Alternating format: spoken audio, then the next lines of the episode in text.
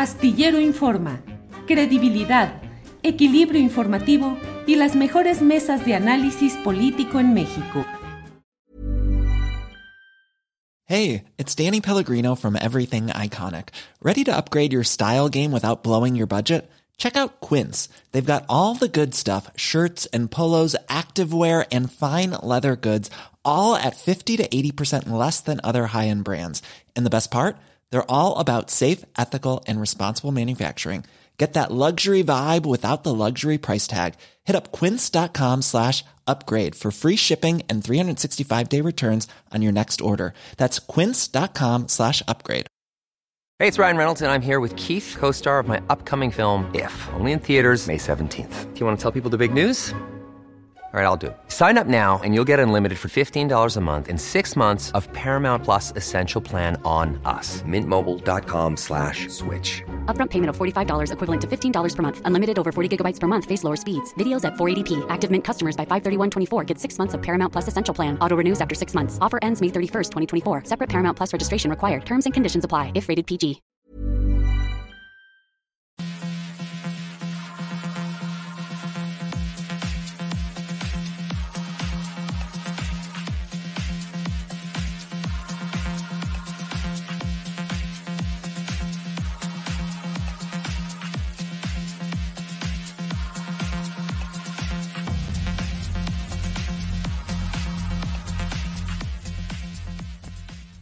Martes 28 de febrero de 2023, a la una con un minuto estamos ya con ustedes en esta transmisión en la cual, como siempre, vamos a tener información, análisis, debate de las muchas cosas interesantes que van sucediendo en nuestro país y también lo que viene y lo que sucede desde el extranjero hacia nuestro país. Como siempre, muchas gracias por la posibilidad de estar en contacto en este día en el cual termina el segundo mes del año, termina febrero y pasamos a una nueva eh, etapa en la cual eh, pues empezaremos el mes de marzo, se va consumiendo el primer trimestre del año a toda velocidad en muchos terrenos. ¿Será acaso que la intensidad informativa, la intensidad de lo que tenemos va eh, estableciendo una mayor rapidez en el calendario o que al menos eso sea lo que nos parezca. Bueno, pues ahora sí que muchas gracias a todos ustedes que van llegando desde diferentes partes. Agradecemos como siempre su atención. Ya está lleno el chat con muchos eh, saludos, con información, con muchos comentarios interesantes. Bueno, eh, déjeme decirle de entrada que hoy es un día en el cual el presidente de la República, el presidente Andrés Manuel López Obrador, ha planteado pues una respuesta dura, seca, directa a estas formas de intervencionismo que se están dando de una manera muy marcada en, estas, en estos días, en estas horas políticas, a propósito de la defensa que un segmento de la sociedad hace del Instituto Nacional Electoral. Es decir, la verdad es que cuando ha habido enormes manifestaciones y movilizaciones del pueblo de México por otros temas, no siempre hay ni la atención política ni la atención mediática que ahora se le está brindando a todo este proceso. Eh, Sebastián tiene por ahí el video en el cual el presidente de la República eh, habla acerca de este tema, de lo que es la injerencia, lo que es... Eh, le da una respuesta al secretario de Estado de Estados Unidos, Anthony Blinken. Escuchemos. Aprovecho para contestarle al Departamento de Estado del gobierno de Estados Unidos, que como es la mala costumbre, siempre se inmiscuyen en asuntos que no les corresponden.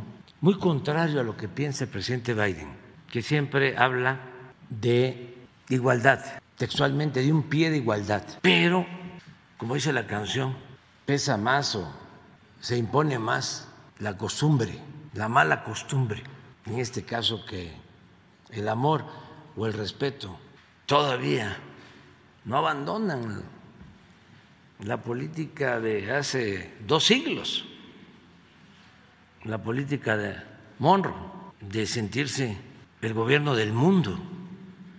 ¿Qué le digo con todo respeto al señor Blinken del Departamento de Estado que hay más democracia actualmente en México que en Estados Unidos y que en vez de estarse metiendo, actuando de manera injerencista en nuestros asuntos, si quieren seguir con la misma política, pues que se ocupen de lo que está pasando en el Perú, donde ahí la embajadora de Estados Unidos es la asesora de los golpistas que pisotearon las libertades y la democracia en ese país, destituyendo injustamente al presidente y encarcelándolo, y que le hagan caso al presidente Biden. Pero esto no es nada más el Departamento de Estado, es la naturaleza, cuando menos la costumbre que viene de siglos en el gobierno de Estados Unidos y en las élites de Estados Unidos. Pues hay mucho que comentar sobre este tema, pero miren, ¿qué dijeron ustedes? ¿Dónde está Adriana Buentello? Bueno, pues aquí está puesta para entrar en acción. Adriana, buenas tardes. ¿Cómo estás, Julio? Muy buenas tardes. Me atoré, qué horror con la computadora. Bueno, de lo que uno no se espera en el último momento, ¿no? Así sucede, así sucede.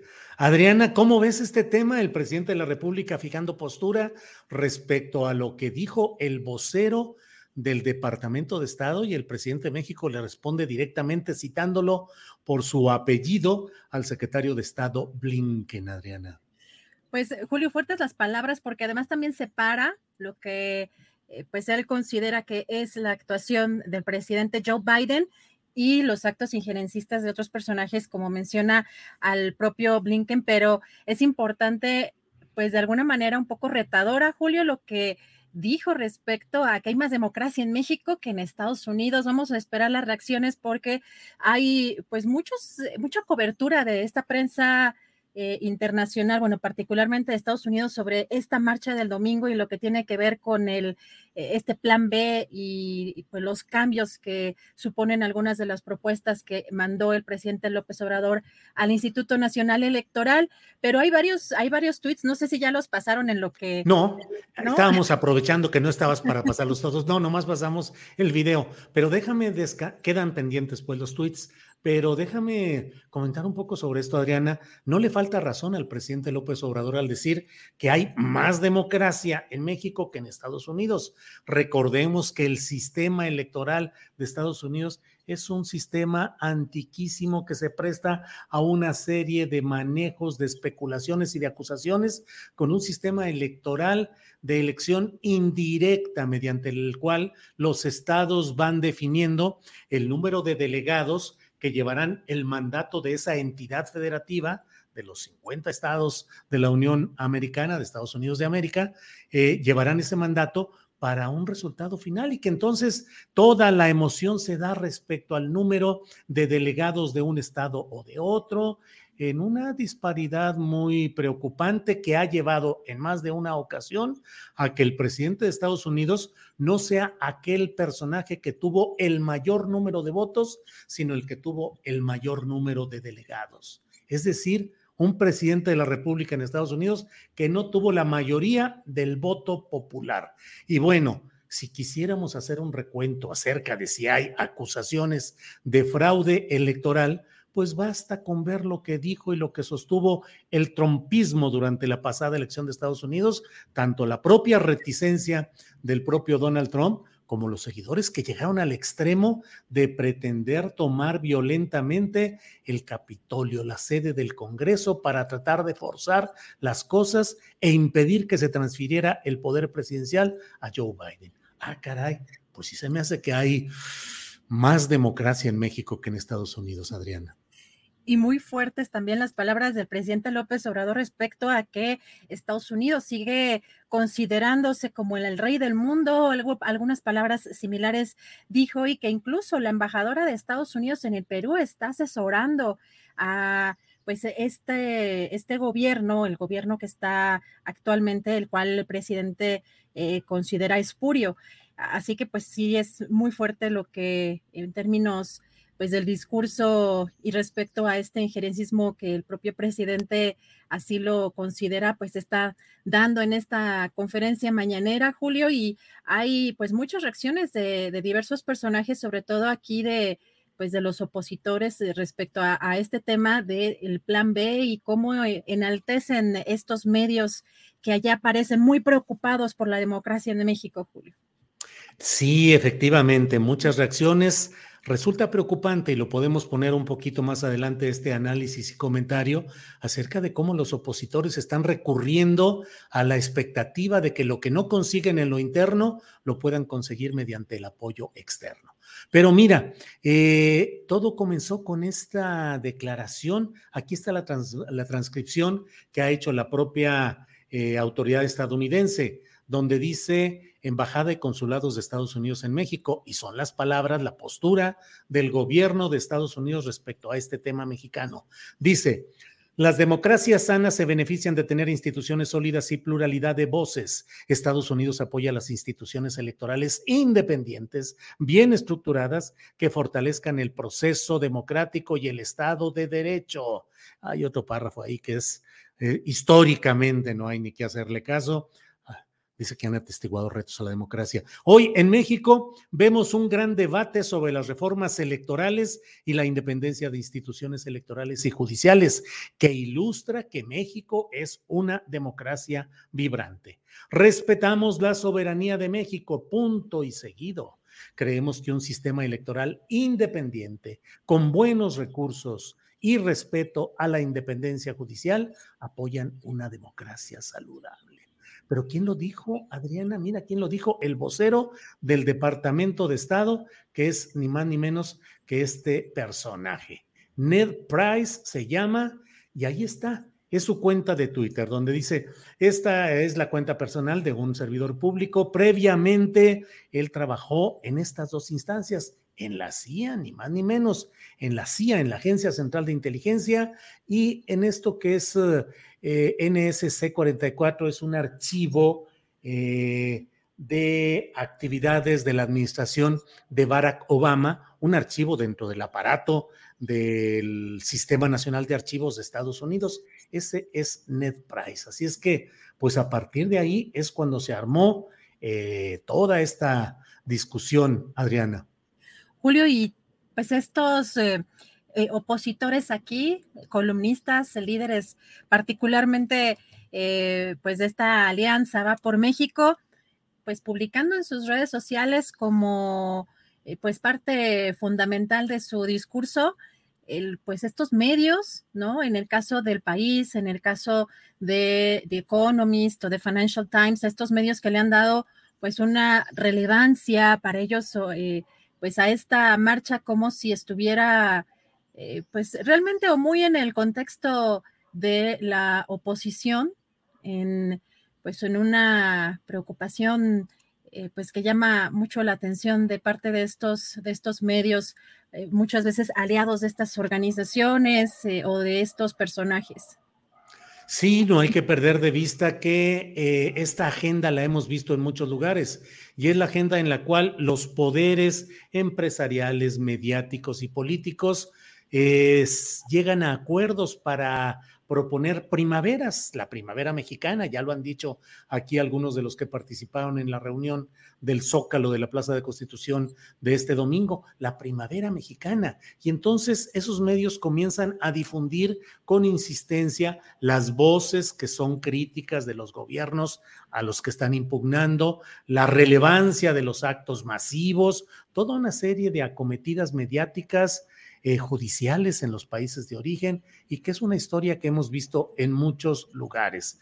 El mundo está repleto de casos graves de abusos por parte de esos mismos poderes empresariales, mediáticos y políticos con sede en Washington, pero solo se fijan en aquellos que están en la agenda política del impulso de ciertas corrientes contrarias a gobiernos progresistas, populares, de izquierda, como les queramos llamar, pero que no son cómodos plenamente para esos poderes, Adriana.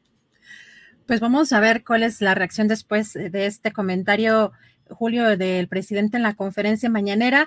Pero si te parece, vamos también a abordar otros temas que pues también están relacionados, pero que tienen que ver con el expresidente Felipe Calderón y que hoy también en la conferencia mañanera, Julio, eh, el presidente López Obrador lo invitó para que explique su relación con García Luna y además también se comprometió a que nadie le haga preguntas. Vamos a ver qué fue lo que dijo con detalle.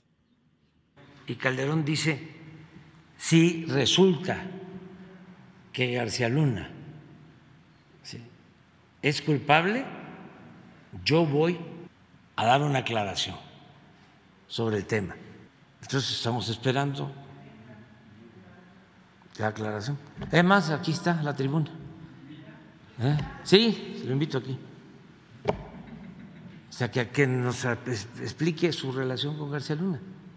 Si viniera aquí, este, eh, nos comprometemos a que no haya preguntas, nada más que de su testimonio. ¿Y por qué decimos que aquí? Bueno, porque fue presidente, haya sido como haya sido, este, y eh, no es para presumir, pero esta conferencia la ven muchos. ¿Cómo ves, Adriana? Pues eh, no, yo creo que el presidente, el ex, bueno, yo nunca le he llamado presidente a Felipe Calderón, sino el ocupante de los pinos, eh, el ex ocupante de los pinos, Felipe Calderón, pues andaba de fiesta mientras la gente estaba organizándose aquí en México para ir a la, eh, a la manifestación del Zócalo Rosa. Ya lo platicaremos un poco más adelante, después de nuestra siguiente entrevista, Adriana, pero pues la verdad es que por el horario, por el horario, allá son seis horas más en Madrid, pues es muy probable que Felipe fuera saliendo del fiestonón del cumpleaños de José María Aznar, mientras la gente estaba encaminándose ya al Zócalo Rosa. Ahí está, 70 años es una edad estupenda, con más fuerza que nunca. El ultraderechista José María Aznar, a quien siempre se recordará por el apoyo a la farsa montada para la guerra contra Irak, entre otros temas, Adrián. Y además, yo, si alguien se ha echado un clavado a algunos artículos de sus memorias, pues es muy interesante este personaje para que veamos cuál es la relación con Felipe Calderón, porque fíjate en lo que dice este expresidente español en sus memorias, Julio. Muchas veces me han preguntado cómo sé que soy especial. Es difícil de decir, digamos que siempre lo he sabido. Ya desde el colegio sabía que ninguno de los que me rodeaban estaban a mi altura. Como delegado de mi clase en 3B, tomé la decisión de ocupar 3B y librar a aquellos pobres chicos del pésimo delegado que habían elegido. No fue una decisión sencilla. Tuve que mandar a varios muchachos a combatir al patio, pero al final obtuvimos la victoria. Ese día supe que estaba destinado a algo más grande que yo mismo. Ándale, no, bueno, pues ya con eso sí existen clases. Evidentemente, supremacismo intelectual de la ultraderecha española con el superdotado, según su propia versión, José María Aznar. Pues así están las cosas, así están las cosas en esos personajes, Adriana. Así es, Julio, y sobre todo estos símbolos religiosos que pues evocan estas derechas ultraderechas, porque también hay un capítulo donde habla pues de un pues de un ataque eh, pues eh, eh, pues cuando la ETA pues hubo un ataque en, en, su contra y cuando dice que salió vivo de eso, de esas circunstancias, pues prácticamente sabía que era un mandato divino y que estaba como destinado a cosas más grandes. Interesantes, pues cómo estos personajes se encuentran y son pues eh, amigos también en esta, eh, en, esta, en esta fiesta de cumpleaños de este personaje, este expresidente, acudieron otros, otros eh, políticos del gabinete de, por ejemplo, de George Bush y también el propio expresidente de Colombia, Álvaro Uribe. Así que llaman pues mucho la atención esos personajes en esa, reunidos en ese, en ese evento. Y ya platicaremos más adelante. Creo que por aquí ya anda, eh, no sé, me dirás eh, si ya anda por aquí eh, nuestro querido colega Paco Cruz. Cruz. Todavía no, pero en un, seguramente en unos segunditos ya estará conectado. Y bueno, pues vamos a ir caminando todo esto, que hay mucha información, Adriana, ya la iremos comentando en unos segunditos más, pero en el portal de reforma se señala que em, eh, ordenan cancelar aprehensión contra cabeza de vaca. Dice, por violaciones al debido proceso, juez instruyó cancelar orden de aprehensión contra cabeza de vaca por delincuencia organizada y lavado. Ya analizaremos esto con más detalle, pero efectivamente ya anda por aquí Paco, Adriana, así es que ahí seguimos. Regreso en un ratito más con más información, Julio. Muy bien, muchas gracias. Bien, seguimos adelante en este martes 28 de febrero, es la una de la tarde con 19 minutos y la verdad es que tenemos mucho interés en saber qué es lo que opina, cómo va viendo todo este proceso político, con todo el marcado, con toda la marca también de lo judicial Nueva York García Luna. Eh, Francisco Cruz, periodista y escritor que está aquí con nosotros. A quien saludo. Paco, buenas tardes. Julio, ¿cómo estás? Mira, qué susto me das entrando luego, luego. Pues eso dice aquí reforma. No tengo la mayor, lo que estoy leyendo, eh, es, lo, es lo primero que encuentro por aquí. Eh, aquí también lo dice Milenio. Dice, la protección de la justicia al exgobernador fue otorgada por presuntas violaciones al debido proceso.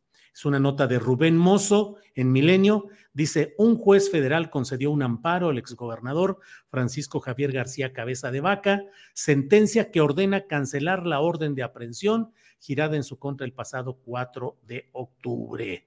Eh, quien lo decidió fue Faustino Gutiérrez Pérez, juez octavo de distrito en el estado de Tamaulipas. ¿Cómo la ves, Paco? Pues mira, es que no es solo Cabeza de Vaca, Rosario Robles, Linda Cristina Pereira Galvez, Luis Cárdenas, Palomino. Me parece que está la marca priista de la presidenta, de la ministra presidenta de la Suprema Corte, pero sí, claro, habría, habría que analizar cómo le conceden eh, o, le cancelan las órdenes de aprehensión, pero como que es un poco preocupante, ¿no, Julio? Este, no, no es un caso. Lo va sumando y, ya son, te digo, solo de entrada, ahorita que recuerdo, son cuatro ya. Sí, es que ha sido notoria la, el cambio, el giro, y eso sin hablar del tema originalmente señalado, de cómo un familiar, el cuñado de la señora Miranda de Wallace, era el secretario de Actas y Acuerdos, el retiro de Netzaí Sandoval, del abogado Salvador Leiva, de la Defensoría Pública. Es decir, hay un evidente giro en toda esta llegada de Norma Piña, Francisco Cruz. No, pero claro, claro, mira, es yo, yo lo que digo cuando fue la elección de, la ministra presidente, presidenta, es que se ve la mano del PRI pesada en, estos, en estas primeras semanas, sí, pero pesadísimas, pero si hacemos un recorrido por las instituciones autónomas y vemos los nombramientos de Peña, eh, pues allí vemos a la INE, ¿no? Que, que, es el, este, como la punta lanza en este momento, porque ya se van Ciro y, este, y, Lorenzo Córdoba. entonces, sí, como que está, eh, como que da terror el país, ¿no? De pronto, de, por, de por sí, el Poder Judicial es como un, está podrido de raíz, ¿va? Ellos mismos lo reconocen hay, estudios internos de ellos donde el compadrazgo, el nepotismo, eh, eh, los favoritismos, en vez de enfocarse en arreglar todo ese poder judicial, como que está, como que hay una regresión. una regresión y el caso de la de la señora Wallace es pero es este como patético y ahorita que, que, te escuché lo de Francisco García Cabeza de Vaca, de veras que me asusta, Jaime. Este, perdón, este, Julio. Sí, Julio. No, Julio, discúlpame, es que estaba con un amigo. estaba con un amigo que se llama Jaime. Este, estábamos recordando, porque este, y mira, me, le, platiqué que venía contigo. Este, y, se llama Jaime. Se llama Jaime. ¿Cómo viste la marcha de este domingo que tuvo, pues, evidentemente, eh, la imagen del propio García Luna? En una manta enorme que se colgó en uno de los costados de la Plaza de la Constitución y en las calles que convergían había muchos uh, carteles que decían culpable. A pesar de todo, mucha gente fue y a pesar de todo, mucha gente trata, o al menos mucha de esa gente que fue al Zócalo, trata de desmarcar a Acción Nacional y a esta movilización en defensa del INE de los intereses políticos que creo yo que están relacionados con la estructura panista, con los intereses de los opositores a López Obrador y con la defensa del INE como un pretexto o una bandera, eh, porque hay otro tipo de intereses ahí. ¿Qué opinas, Paco? Fíjate, Julio, te voy a platicar, voy a empezar más con una anécdota que me pasaba de niño. Cuando era niño, mi padre me llevaba, él era amante como de palillo, ¿sí? Este, y, y, yo la verdad es que nunca lo entendía. Sí, yo no entendía por qué se reían tanto. Yo, yo era niño, Julio, debo haber tenido seis años, y, y, pues mi padre me llevaba de la mano y, este, y ahí me sentaba comiendo cacahuates y él se divertía, ¿verdad? Cuando crecí, entendí mucho a Palillo y en los 80 yo recuerdo algunas entrevistas con él, pero recuerdo una muy especial en la que le preguntan o, o le preguntaban, este, pues cómo hacía para mantenerse informado si nunca hacía nada, pues y en este país todo lo mismo. Y él decía, pues nada más leo los periódicos y ya veo que ha pasado lo mismo de hoy que hace 50 años. Y entonces, mira, revisando las primeras planas sobre la marcha del domingo, pues y tuve una regresión hacia Palillo y pues nada más tuve que ver quiénes estaban en la marcha y digo, pues este país no cambió nada con ellos. Así que la marcha puede convertirse como en una trampa para la derecha. Sí, eh, eh, mira, es, es, cierto que alcanzó niveles uh, grandes, grandes números, sí, pero también es cierto que tiene mucha cabida en los espacios porque hay una prensa tradicional eh, corporativa que está enojada, que está enojada, que está enojada con el presidente López Obrador, que le ha dejado, de, que, a la que le ha dejado de entrar mucho dinero. Y, y, esa prensa pues lo tiene en primera plana, lo tiene todo, pero la cuestión es, ¿le va a alcanzar a la derecha cuando, cuando no hay visibles uh, líderes al frente e incluso Felipe Calderón Hinojosa, a propósito de García Luna, está intentando erigirse como, él lo dijo, como un Cid campeador desde el exterior y no tiene cabida en esta marcha? Entonces, ¿hasta cuándo le puede alcanzar hasta cuándo le puede alcanzar o le pueden alcanzar estas primeras planas y estos espacios que, que, le ha dado en estos dos días la televisión tradicional. Mira, ahora lo tiene, tiene toda esa cabida por la corrupción informativa, por, por los uh, abusos de los espacios, por la manipulación editorial. Este, entonces, esto puede rebasar a la derecha. No lo ve, pero la puede, la, la puede rebasar porque después de que se vayan sido de que se vaya Lorenzo, ¿qué van a hacer? Pues sí, le alcanza la derecha como un nivel de sobrevivencia, pero yo quiero ver a Felipe Calderón. El presidente creo que lo dijo en la mañana, me estaba platicando mi amigo Jaime, lo que, que, que el presidente le había pedido, mira, que viniera yo, este, que, que viniera a, este, a, a la mañanera, y, y es, es, ciertamente, es como tender una trampa, pero es este, tirarle el, el aviso para otras cosas, pero yo quiero ver a Felipe Calderón venir en este momento y no erigirse en el CIR campeador desde afuera, sino erigirse o tratar de hacerlo en el líder que necesita esa oposición que está desarticulada, ¿no? La, la, la, la unen ahorita algunas trampas que yo digo que son informativas y, en, la que los medios tradicionales, incluida la televisión, incluido, este, incluida TV Azteca, la radio y, y bueno, y te digo, vi este, los encabezados y digo, pues es todo lo que hacían en el pasado, pero yo quiero ver a Felipe Calderón o quiero ver a Roberto Madrazo o quiero ver a Vicente Fox de nuevo como candidato. Ya lo tuvimos una vez como Merolico, como un actor, y, y no la pegó en 2000. Quiero ver que no la vuelva a pegar. Y quiero ver que esa oposición, quiero ver este, qué va a pasar cuando la gente fuera de esos espacios informativos y que se tenga que enterar como lo hizo eh, en 2017, en 2018, con las redes sociales. Quiero pensar qué, va a pasar cuando descubra otra vez que los partidos tradicionales están encabezados, se han convertido en lo que son, una cueva de ladrones. Entonces, ahora mismo lo están ocultando, pero bueno, también esa prensa tradicional este, tiene sus intereses propios, tiene otras cosas, y yo no veo, Julio, que verdaderamente le puede alcanzar y que incluso esta manifestación, marcha, esta manifestación, no, no es decir, esta marcha este, puede convertirse en una pesadilla para la, para la oposición. No sé si va a volver a alcanzar esos números. Este, ojalá sí, pero mira, van a tener, van a tener pronto una prueba. Sí, el 4 de junio hay elecciones en el Estado de México.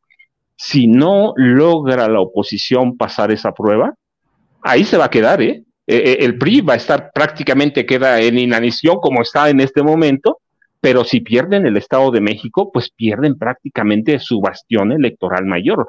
Yo hemos platicado, son 12.3 millones de votos ahorita. Al día que cierren eh, el registro, seguramente van a cerrar entre 12.5 y 12.7 millones. Yo quiero ver qué va a pasar si el PRI no retiene la gubernatura. Yo sé que no es tan fácil, lo hemos platicado. La, maestra Delfina Morena se enfrentan a una mafia bien estructurada desde 1940, pero de momento, de momento, una manifestación, una marcha como la del domingo, puede rebasar a la derecha y puede rebasar al PRI y puede rebasar al PAN. ¿Qué va a pasar si, el PRI no entiende o, o, qué va a pasar si pierde el 4 de junio ¿qué le va a decir? ¿Qué, va a pasar cuando Lito no pueda dar cuenta de esas elecciones? Entonces, te digo, ciertamente falta tiempo. Yo sé lo peligroso que es el Estado de México, sé cómo funciona desde el 40, sé cómo están trabajando los exgobernadores, cada, cada uno en un, feudo, cada uno está llevando, sé cómo están manejando los programas electorelos, pero este, está trabajando, pero si no le alcanza, entonces la marcha de ayer, por más a, por, más a espacios que haya recibido, que esté recibiendo o que tenga presencia en los medios tradicionales, pues eso la gente ya se la sabe. Yo quiero ver cuando empiecen las campañas presidenciales verdaderamente si van a aguantar, si van a aguantar la avalancha, la, avalancha de Morena. Yo sé que el presidente López Obrador no va a estar ahí en esa boleta, pero su, figura va a estar todavía en el 24. Entonces te digo, no sé, ahorita como que hay una promiscuidad y un relato abrumador de, de, esa, de esas personas como Claudio X González que, encabezan o coordinan parte de la marcha, y, pero eso los va a abrumar, ¿eh? eso los puede abrumar y probablemente no le vayan a sacar provecho más que para tener presencia justamente en las primeras planas y en estos días estar ahí en, los medios de comunicación, Julio.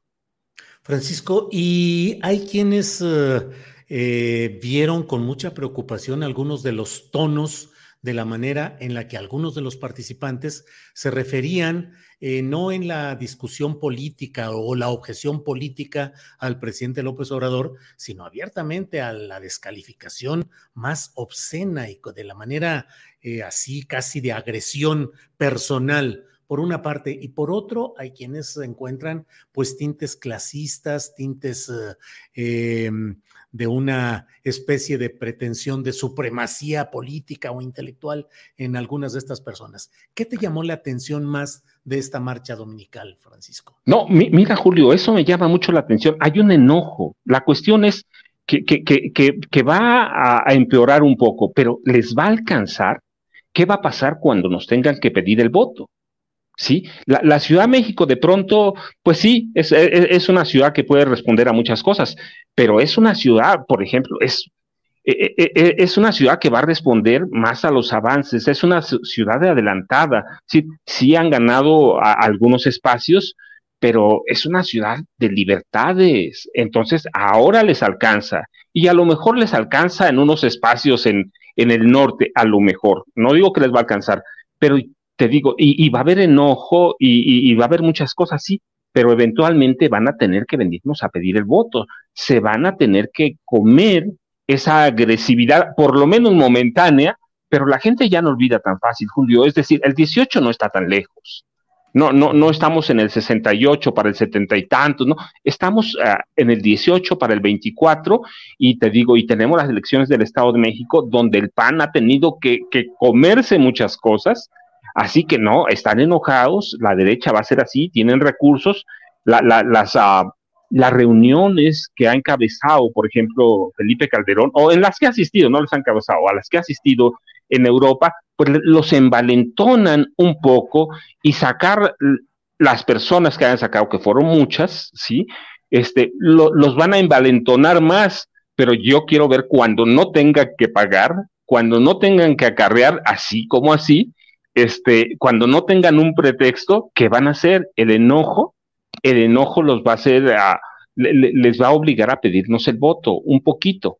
Eh, este, entonces, no, no, no siento, es decir, hay odio, sí hay, hay resentimiento, hay, hay resentimiento. Yo vi una entrevista hace rato de, de, un par de mujeres a las que le preguntaban, ¿ya se inscribió? Que, que, que, habían ido a la marcha, ¿eh? ¿Ya se inscribió en el programa de adultos mayores? Sí, y, y decían, pero para mí es nomás un complemento. Para, para la demás gente es, eh, eh, es, es, es, lo que lo va a hacer, pero no lo necesitan, hay que quitárselo. Si, quieren arrebatar todo y por eso están enojados y, va a ver, el enojo les va a durar mucho tiempo, pero eventualmente en, en, cuanto se acerque el 24 van a tener que cambiar un poco de tono, van a tener que solicitar ciertas cosas. Y te digo, no es que se vaya a pasar, la derecha no se pasa, hay que verlo en, hay que verlo en Brasil, mira, nuestro espejo debe ser inmediato por el tono de la manifestación, o por lo menos de lo que yo vi en, algunas entrevistas así de, de, rápido, el tono es el de Brasil. El tono es el de Brasil sin que tengamos la situación de Brasil.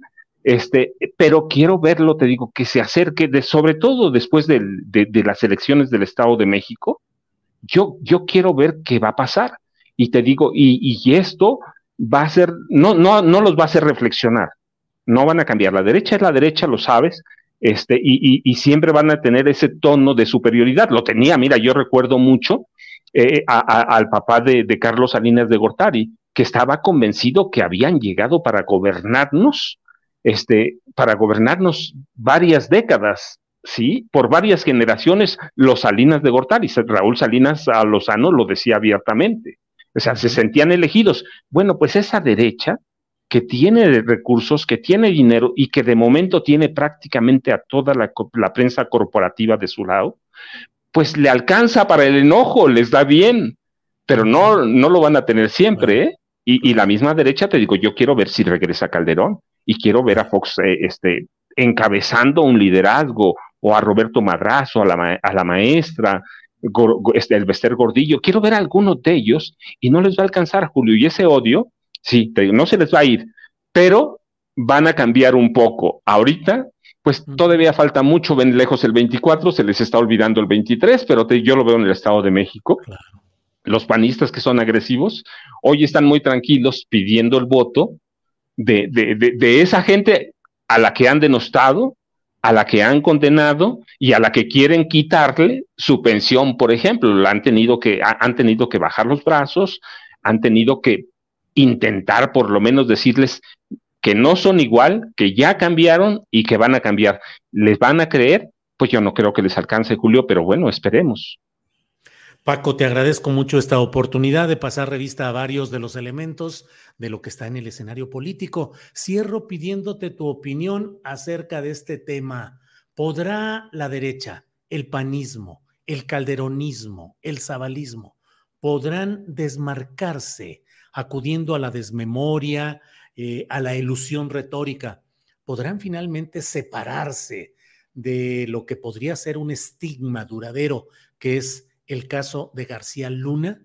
Es decir, ese caso, ¿lo sentencia definitivamente o es algo que pueden acabar eludiendo, Paco? No, no lo pueden eludir, Julio. Lo podían antes, porque teníamos esa gran prensa alineada a los intereses del presidente de la República y algunos grupitos de poder que se alineaban en torno también al presidente. Pero hoy no lo tenemos, sí, esos, esos medios se van a alinear por, intereses, pero hoy tenemos otro tipo de comunicación. Yo contigo he platicado muchas veces, de hecho, yo bajo y me entero por, por la gente de mi pueblo y le tengo mucha confianza porque sé lo que está buscando, porque se ha metido por primera vez. García Luna los metió en un tema que, que ya lo sacó de, de la fantasía. Mira, antes decíamos, mira, este, eh, eh, eh, el Chapo Guzmán, Ferraris, yates, lujos, o el líder de Pemex cree que es dueño, sus hijos son Ferraris y todo, pero el juicio de García Luna ya los aterrizó de que nada de ese dinero va a bañar a la población, de que los políticos son corruptos, corruptos para ellos, y de que los políticos, de, perdón, de que los narcos no son aquellos que están presos, si son criminales también, pero los capos son los que nos están o nos estaban gobernando Es decir, yo no creo, por lo que veo, que les alcance el tiempo para borrar las huellas. Eh, la, sentencia es el 27 de junio y prácticamente ya estamos a la, a la vuelta del, 20, del 24, Julio. No, no creo que tengan tiempo y medios ah, alternativos que ahora son yo, yo te digo, lo veo en mi pueblo, que no hay tecnología, pero están metidos en el celular, no están prendiendo o encendiendo la, el televisor para ver las noticias como antes, a Memo en la mañana, Jacobo por la tarde, este, no estoy hablando López Dóriga, estoy yendo todavía más atrás, aunque él joven empieza con ellos, este, estoy yendo más atrás cuando la gente tenía, tenía que hacer eso y por eso te decía, yo, yo recuerdo, hoy me hiciste recordar a Palillo, este, porque digo, ¿y a dónde veo la, la, la, la, marcha? Aquí en mi pueblo, pues con la gente de mi pueblo. Con la gente de mi pueblo veo cómo está metida, pero no está buscando la información en, los, ah, en la prensa tradicional, está buscando las plataformas informativas que le están dando una salida estoy viendo cómo están viendo la lucha, y ese es otro tema que después, este, la, lucha de los grupos y de la corrupción del crimen organizado y, su impacto en las elecciones locales o federales, los estoy viendo diferentes, más metidos, este, más, más conscientes de, lo que está pasando, más necesitados de información. Mira, fui hace unas semanas a, a Texcoco y verdaderamente me impresionó y yo debo ser muy, muy agradecido porque la gente es generosa o como tú que son muy generosos conmigo, pero sí veo a la gente metida en otra dinámica, eh, mm, veo a la gente metida en la necesidad de buscar información y ahí es la trampa que yo digo que va a caer la derecha y es la trampa que no va a ser, que va a hacer que no se olvide, que no se olviden temas como Genaro García Luna. Paco, pues como siempre, muchas gracias por tu amabilidad, tu memoria, tu inteligencia, tu enfoque. Déjame comentarte que ahora que hablabas de Jesús Martínez Palillo, que fue un cómico que era el azote de los políticos corruptos, que les decía en su cara todo lo que... y andaba, era fama que andaba con su eh, amparo bajo el brazo, un amparo para que no lo detuvieran, porque terminaba su rutina eh, cómica en el foro, bajaba y ya estaban los policías para llevarlo al bote por faltas a la autoridad, por ofensas a la autoridad, y traía él su, su, su amparo. Pero también escribió una columna que se llamó em, Astillas de Palillo Astillas. Ah, mira. En un, diario que se llamó El Redondel. Ah, sí, me acuerdo del. Sí, sí, sí. Allí tenía él breve, no sé cuánto habrá sido, un año o algo así, pero escribió una columna que se llamaba Astillas de Palillo. Así es que, pues ya evocamos incluso esos momentos, Paco. No, Julio, muchas gracias. Te digo, mi padre era su, su, pues, era su, era su fan, más allá de fan, ¿sí? Yo no sé, cuántas veces fui a ver a Palillo de niño, pero créeme, muchas veces, ¿sí? Y, y, y, este, yo, mira, yo nunca tuve problemas con mi padre, excepto cuando le dije que quería ser periodista. Y tenía razón, Paco. No, no es cierto. No, mira, tenía razón, pero no tenía razón, Julio. Yo te he platicado, pues mi padre era un, un paramilitar que era, bueno, no era amigo, pero conocía bien a De Negri y conocía bien al Matarili, fíjate. Ándale. Claro, del periodismo de espectáculos que era también. Sí, y, luego, mira, yo recuerdo una advertencia que me hacía mi padre, ¿sí? Cuidado y te vayas a meter con Payán, ¿sí? Ah, con, Víctor, Payán Rodríguez, ¿te acuerdas? Claro, me, decía, cuidado, que es el coronel. ¿Sí? entonces, bueno. Jefe de prensa del negro Durazo. Del negro Durazo. Al entonces, tiempo era el titular de la fuente policíaca en Excelsior. Entonces, ese mismo. enviaba sus notas enviaba su boletín como director de comunicación social de la Secretaría de Policía de Seguridad de, Alfonso de, perdón, de Arturo Durazo. las enviaba y luego en la redacción de Excelsior las firmaba él con un boletín que él mismo ahí escribía. Era lo mismo, era fama que tenía carros elegantísimos y bueno, era un ejemplo. Hacía bien tu padre en decirte que no te fueras a juntar con ese, con Víctor Payán. Sí, entonces te digo, eh, mi padre, su ejemplo era Palillo, Sí, y yo ahora me hiciste recordar porque ¿a dónde me voy a informar? Si yo me voy a tomar café con la gente de mi pueblo, con los señores que ya, ya, me tienen ahí mi espacio cuando llego, este, pero me digo, ¿a dónde? Pues voy a la prensa tradicional y descubro que es lo mismo todos los periódicos de ayer uniformados. Sí, sí, sí, sí, sí, sí, sí. Así es. Eh, eh, entonces me hiciste recordar esa época. Digo, ¿a dónde me informo? Pues voy a recurrir a la, a la, palillo. Pues sí. Así que pues no. Muchas gracias. Julio, muchas gracias. Un gusto, como siempre, platicar contigo. Al contrario, sí, ya platicamos de todo, hasta de palillo y de andanzas infantiles. Como siempre, es un placer platicar contigo, Paco. Muchas gracias. Gracias, hasta luego. Hasta pronto. Hasta luego. Bien, pues ha sido Francisco Cruz, gran periodista con una gran credibilidad y con un gran enfoque de los asuntos, no solo de seguridad pública y de, eh, sino de política del Estado de México, de política nacional. Bien, vamos de inmediato con nuestra siguiente entrevista que va a ser por la vía telefónica. Vamos a hablar sobre este tema de Tesla ¿Qué pasó con Tesla y qué significa? Está con nosotros por la vía telefónica Mario Campa, economista y politólogo. Mario, buenas tardes. Hola, ¿qué tal, Julio? Un gusto estar con ustedes. Buenas tardes. Gracias, Mario. Mario, pues luego de una serie de caracoleos muy peculiares, eh, la nueva planta de Tesla se anuncia que va a quedar en Nuevo León el presidente de México había dicho que no iba a dar los permisos correspondientes porque encontraba problemas sobre todo en el suministro de agua, pero finalmente pues parece que se llegó a una negociación, un acuerdo. Pero ¿qué significa esta llegada de este tipo de empresas a México, Mario?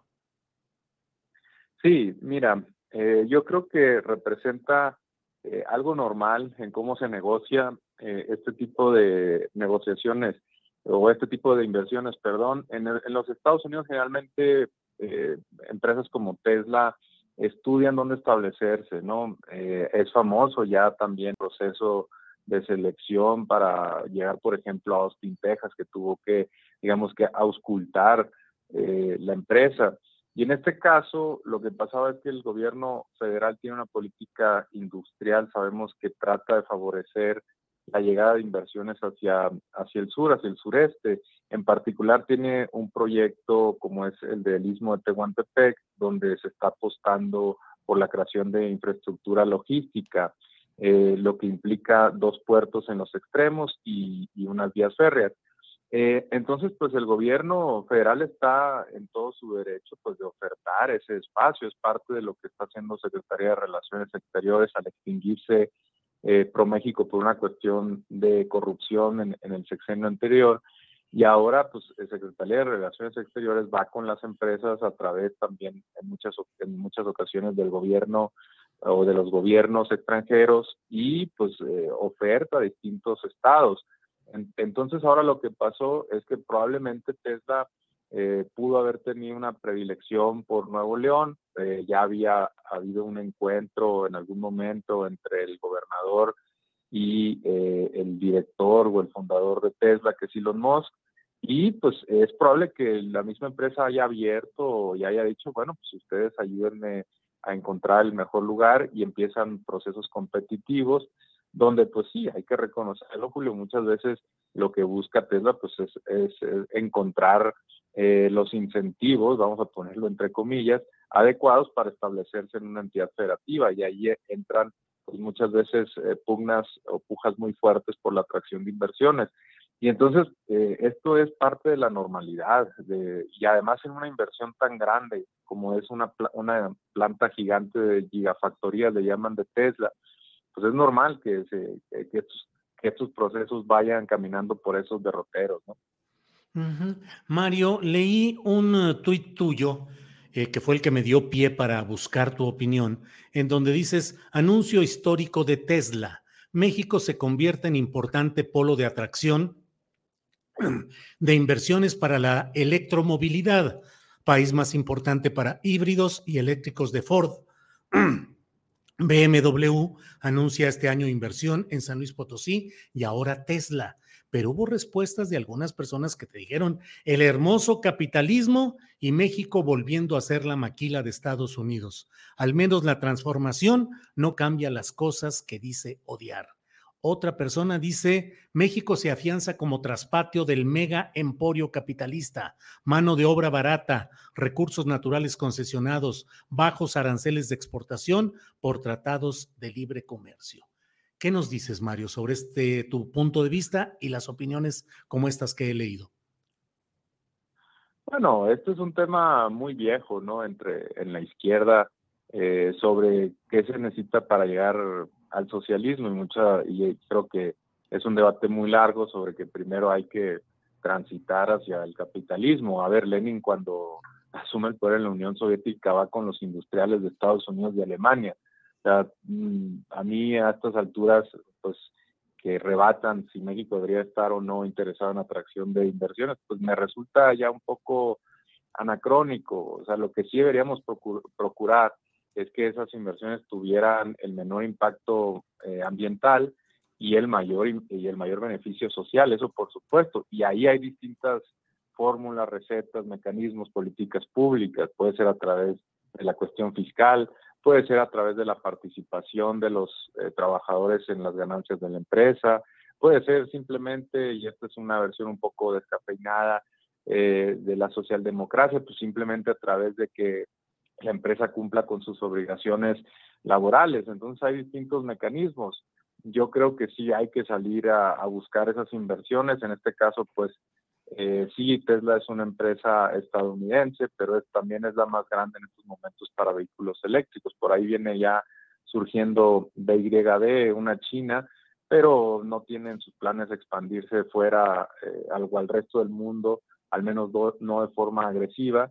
Y además hay muy pocas inversiones chinas en México, no hay esa tradición, no hay geográficamente es un poco más complicado. Entonces, pues podemos quedarnos de brazos esperando que algún industrial mexicano desarrolle sus vehículos eléctricos, pero la verdad yo lo veo muy complicado. Es, mucho más fácil atraer este tipo de inversiones y que incluso pues más adelante se procure una transferencia de tecnología, que los ingenieros mexicanos también desarrollen eh, capacidades para trabajar los autos eléctricos y que, no sé, algunos de ellos eventualmente salgan de Tesla con el conocimiento adquirido y empiecen a fundar proveeduría. Eso se necesitaría antes de lograr que hubiera una armadora mexicana. Ahora, Mario, todas estas llegadas de capital extranjero, sobre todo en materia de eh, automotores, de vehículos eh, en este sentido, eh, constituye un signo positivo para México o la continuidad de esas políticas en las cuales México se ha convertido en tierra de maquila? Yo sí veo algunas diferencias, ¿no? En, primer lugar, eh, Tesla pues es, es, una armadora de vehículos eléctricos, cosa que pues hasta ahora el mundo está batallando para transitar de los combustibles fósiles a los eléctricos, eso por un lado, la otra Tesla pues no se caracteriza pues eh, por ser una empresa de armadoras de vehículos baratos, vamos a ponerlo así, eh, sino que son vehículos de, de, un costo muy elevado. También eh, refleja que hay cierta cierto ascenso de la manufactura mexicana hacia, hacia cada vez este, cadenas de manufactura más complejas, ¿no?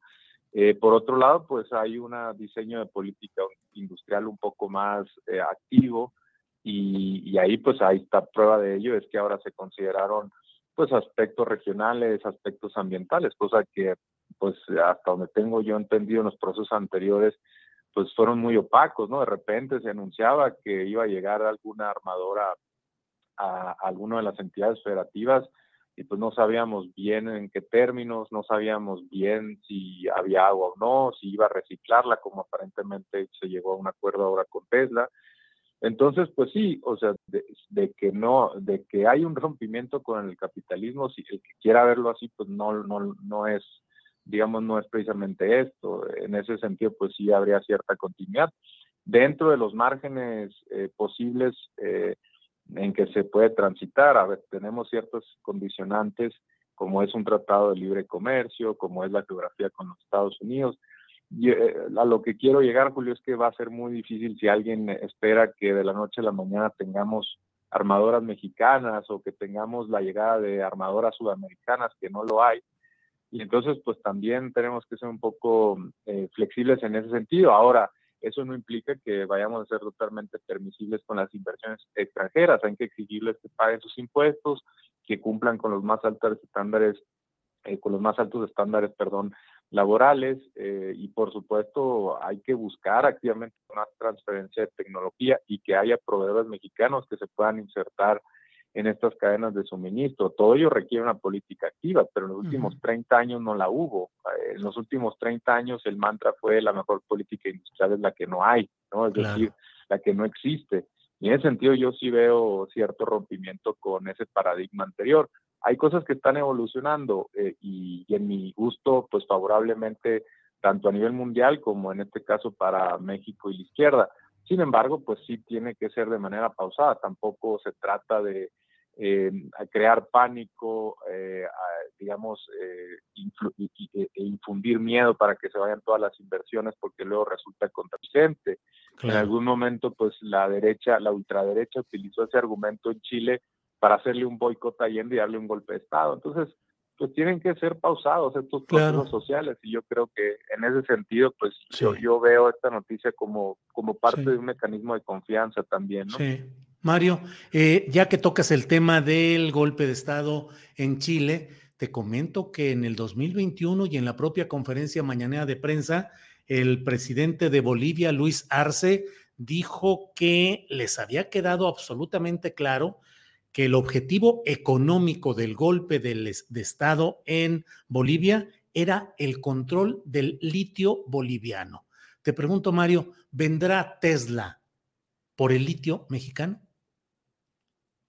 Yo no creo que sea eh, por el litio, ¿no? Hay que recordar que eh, Nuevo León está muy cerca de una de sus plantas principales, que es Austin, Texas, eh, que esa ubicación es estratégica para Tesla, que también Elon Musk había anunciado que quería hacer un vehículo un poco más económico que el modelo 3, que es el más económico de por sí, pero sigue siendo caro, por ahí arriba de los 30 mil dólares por unidad y quiere hacer uno un poquito más eh, económico y en ese sentido pues eh, México ofrece eh, en cuanto a salarios pues un poquito de ventaja, ¿no? Pues eso yo creo que es el principal atractivo, ni siquiera los incentivos fiscales, porque realmente tanto el gobierno federal como los gobiernos estatales en estos momentos no tienen probablemente el espacio fiscal para competir con los incentivos fiscales que se le da a Tesla en otros estados de la Unión Americana. Eh, es apenas la tercera planta que anuncia Tesla a nivel eh, internacional, digamos, quitando Estados Unidos. Está únicamente una en, en, Berlín o en, en, Alemania y otra en, China.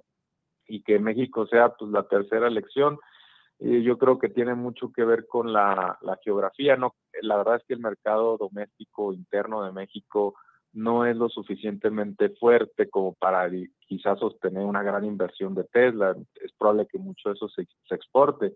Y, y, el mercado interno, Julio, no es lo suficientemente fuerte porque lo abandonamos hace muchos años, ¿no? Creyendo que lo único que teníamos que hacer era favorecer las exportaciones. Ahora también empieza a cambiar un poquito lentamente ese paradigma, ¿no? y por eso pues, políticas un poco más activas como las del salario mínimo, eh, la cuestión también de la reforma laboral, outsourcing, etcétera, son pasos encaminados a fortalecer el mercado interno. Pero pues yo creo que en este sentido específico, yo creo que Tesla apuesta por Nuevo León por una cuestión eh, geográfica y porque hay que reconocer que Nuevo León pues, ya tiene una red de proveedores un poquito más robusta. Creo que ya están en estos momentos instalados uno o dos de los principales proveedores de Tesla ahí en el estado. Entonces, yo creo que va más en esa dirección, ¿no? Sí. Bien, pues Mario, muchas gracias por permitirnos asomarnos a este tema que está ahorita en la mera polémica, que es el tema de Tesla y su llegada específicamente a Nuevo León. Mario, muchas gracias. Eh, a reserva de lo que desees agregar, yo te agradezco esta oportunidad. No, gracias a ustedes y seguimos en contacto y leyéndonos en Twitter. Un abrazo a todos. Sí, señor. Hasta luego. Gracias a Mario Campa. Déjeme ver qué tenemos por aquí. Eh, gracias, son, es la una de la tarde con 58 minutos y eh, está por aquí con nosotros de regreso Adriana Buentello. Adriana, ya estamos de nuevo. Julio, de regreso, pues precisamente, si te parece interesante, vamos a escuchar qué fue lo que dijo el presidente Andrés Manuel López Obrador sobre esta llamada que sostuvo con Elon Musk, porque además, Julio, de hecho, dijo que fueron dos, dos llamadas las que sostuvo con, eh, con este personaje, con el dueño de Tesla, y dio algunos detalles importantes Eh, hay, que, hay que recordar, Julio, que en estos días el presidente dijo que no se trataba solamente de que pues, una empresa utilizara agua tratada, sino que con una, inversión de este tamaño venía un desarrollo urbano, el crecimiento poblacional también, que implicaba pues también el, uso de, agua potable. Entonces, eh, hay algunos acuerdos que además va a ser... Eh, va a ser públicos al parecer el día de mañana la propia empresa, pero vamos a ver Julio si te parece qué fue lo que dijo hoy. Van bien eh, las cosas. Platicamos ayer con el señor Elon Musk, el director de Tesla. Hay ya un entendimiento. Sí van a dedicar la inversión a México y se va a establecer la planta en Monterrey con una serie de compromisos para enfrentar el problema de la escasez de agua. Ellos van a ayudar. Creo que mañana se va a dar a conocer este anuncio a detalle por parte de la empresa Tesla y además se van a dar a conocer algunos compromisos y la semana que viene otros compromisos. Informo al pueblo de México que hablé con el señor Elon Musk en dos ocasiones. Él fue muy receptivo, comprendiendo nuestras preocupaciones y aceptando nuestras propuestas, que se van a ir dando a conocer a partir de mañana. Esto va a significar una inversión considerable y muchos, muchos empleos. Mañana se va a informar en lo específico. Quiero pues agradecer al señor Elos Moss de que fue muy respetuoso, atento. Hay un primer compromiso que es el de el uso en todo el proceso de fabricación de automóviles eléctricos, la utilización de agua reciclada y de tratamiento del agua, incluso hasta para la pintura de los automóviles. Bueno, pues ya veremos cómo camina todo esto. Por lo pronto ya las negociaciones se dieron y ya debe estar muy contento allá en Nuevo León el gobernador Fosfo, Fosfo, Adriana. Así es, pues festejó con un tuit, eh, ah, pues eh, eh, justo en la mañanera, cuando estaba la mañanera, Julio, alrededor de, de esa hora, porque dice aquí ganó México, ganó Nuevo León, ganamos todos Incluso también en la cuenta de Twitter, eh, pues ya pones una imagen, ya pone una imagen en donde se ve específicamente un carril para Tesla. Eh, no sé si por ahí la ah, tiene, mm, ahí se ve, ahí se ve. Y se me mandaron foto de la aduana Colombia en Anáhuac, Nuevo León. Así que pues parece que todo va avanzando en ese sentido y seguiremos pues informando sobre detalles de esta, de esta inversión y de lo que anuncie el día de mañana Tesla. Julio, y por lo pronto empezamos con la mesa. Muy bien, Adriana, gracias y regresamos luego de esta mesa de periodismo. Gracias, Adriana. Bien, son las dos de la tarde con dos minutos, dos de la tarde con dos minutos y vamos de inmediato a nuestra mesa de periodismo correspondiente a este martes 28 de febrero. Tenemos, usted lo sabe, las voces de Arnoldo Cuellar, Daniela Barragán y Temoris Greco, que ya están aquí. Daniela Barragán, Dani, buenas tardes. Hola Julio, muy buenas tardes. Saludos a Arnolo y a Temoris. Un saludo para Arturo. Pues muchísimas gracias por la invitación a esta gran mesa.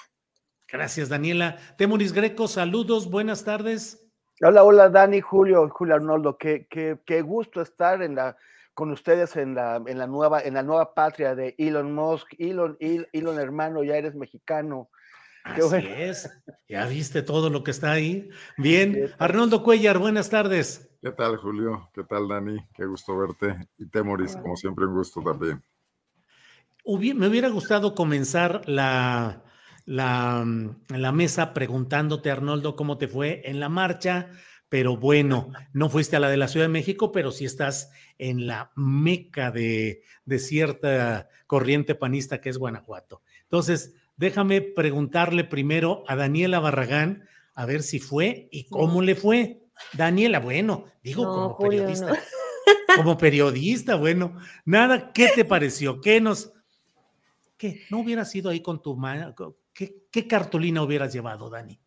Híjole, no, Julio, ninguna. O sea, de verdad sí, ahí sí me desmarco por completo de coincidir incluso con algún punto, aunque sea uno de, ese grupo, que eh, lo que veo es a, muchos huérfanos. O sea, como que todos ellos están muy animados, tanto que destinaron ya un domingo eh, muy temprano para llenar el zócalo, pero a ver, si les quitamos el tema del INE a todas esas personas que están realmente enojadas, hacia dónde van a voltear. O sea, por eso digo que son huérfanos, porque a quién van a poder seguir, qué van a poder seguir, qué es lo que van a poder defender. No sé, eh, ahí le falta, veo a la oposición como, eh, pues, sin un plan, sin un líder que pueda aglutinar a todas esas personas, porque no es menor, o sea, el mérito lo tienen, no cualquiera llena el zócalo.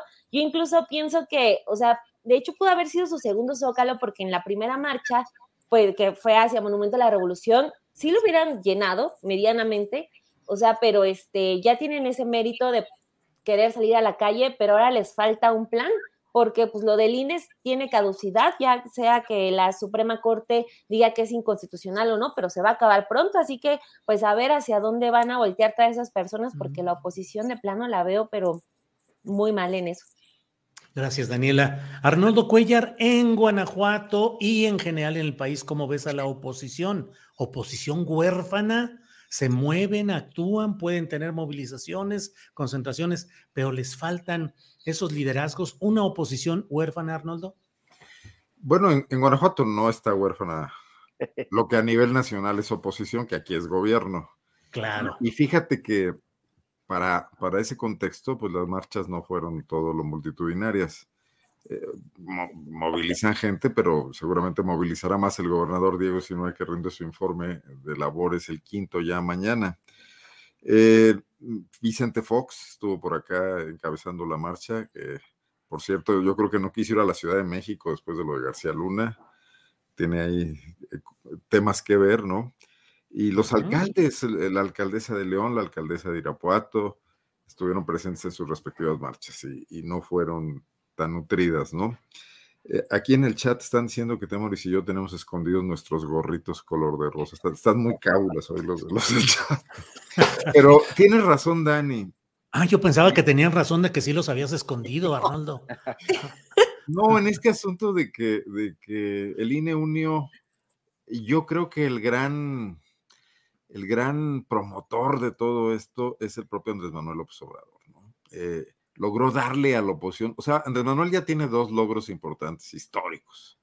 O sea, construir un movimiento que toma la presidencia de la República con la mayor votación y luego cuando está desmadejada y tirada en el piso, pues la tradicional clase política, después de cuatro, de cinco años, los reagrupa, les da un tema y los vuelve a lanzar eh, a las calles con, todos los asegúnes. Y, yo no me voy a meter en el tema de si había o no acarreados, porque creo que en este país todas las movilizaciones tienen acarreados de una u otra manera, o transportados, o eso es, eso es eh, eh, histórico. Y además no hay otra manera en un país con tan escasa ciudadanía y con tanta precariedad de llenar plazas cuando hay que desplazarte muchos kilómetros, ¿no?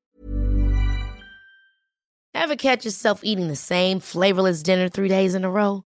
Dreaming of something better? Well, HelloFresh is your guilt-free dream come true, baby. It's me, Kiki Palmer. Let's wake up those taste buds with hot, juicy pecan-crusted chicken or garlic butter shrimp scampi. Mm. Hello Fresh. Stop dreaming of all the delicious possibilities and dig in at HelloFresh.com.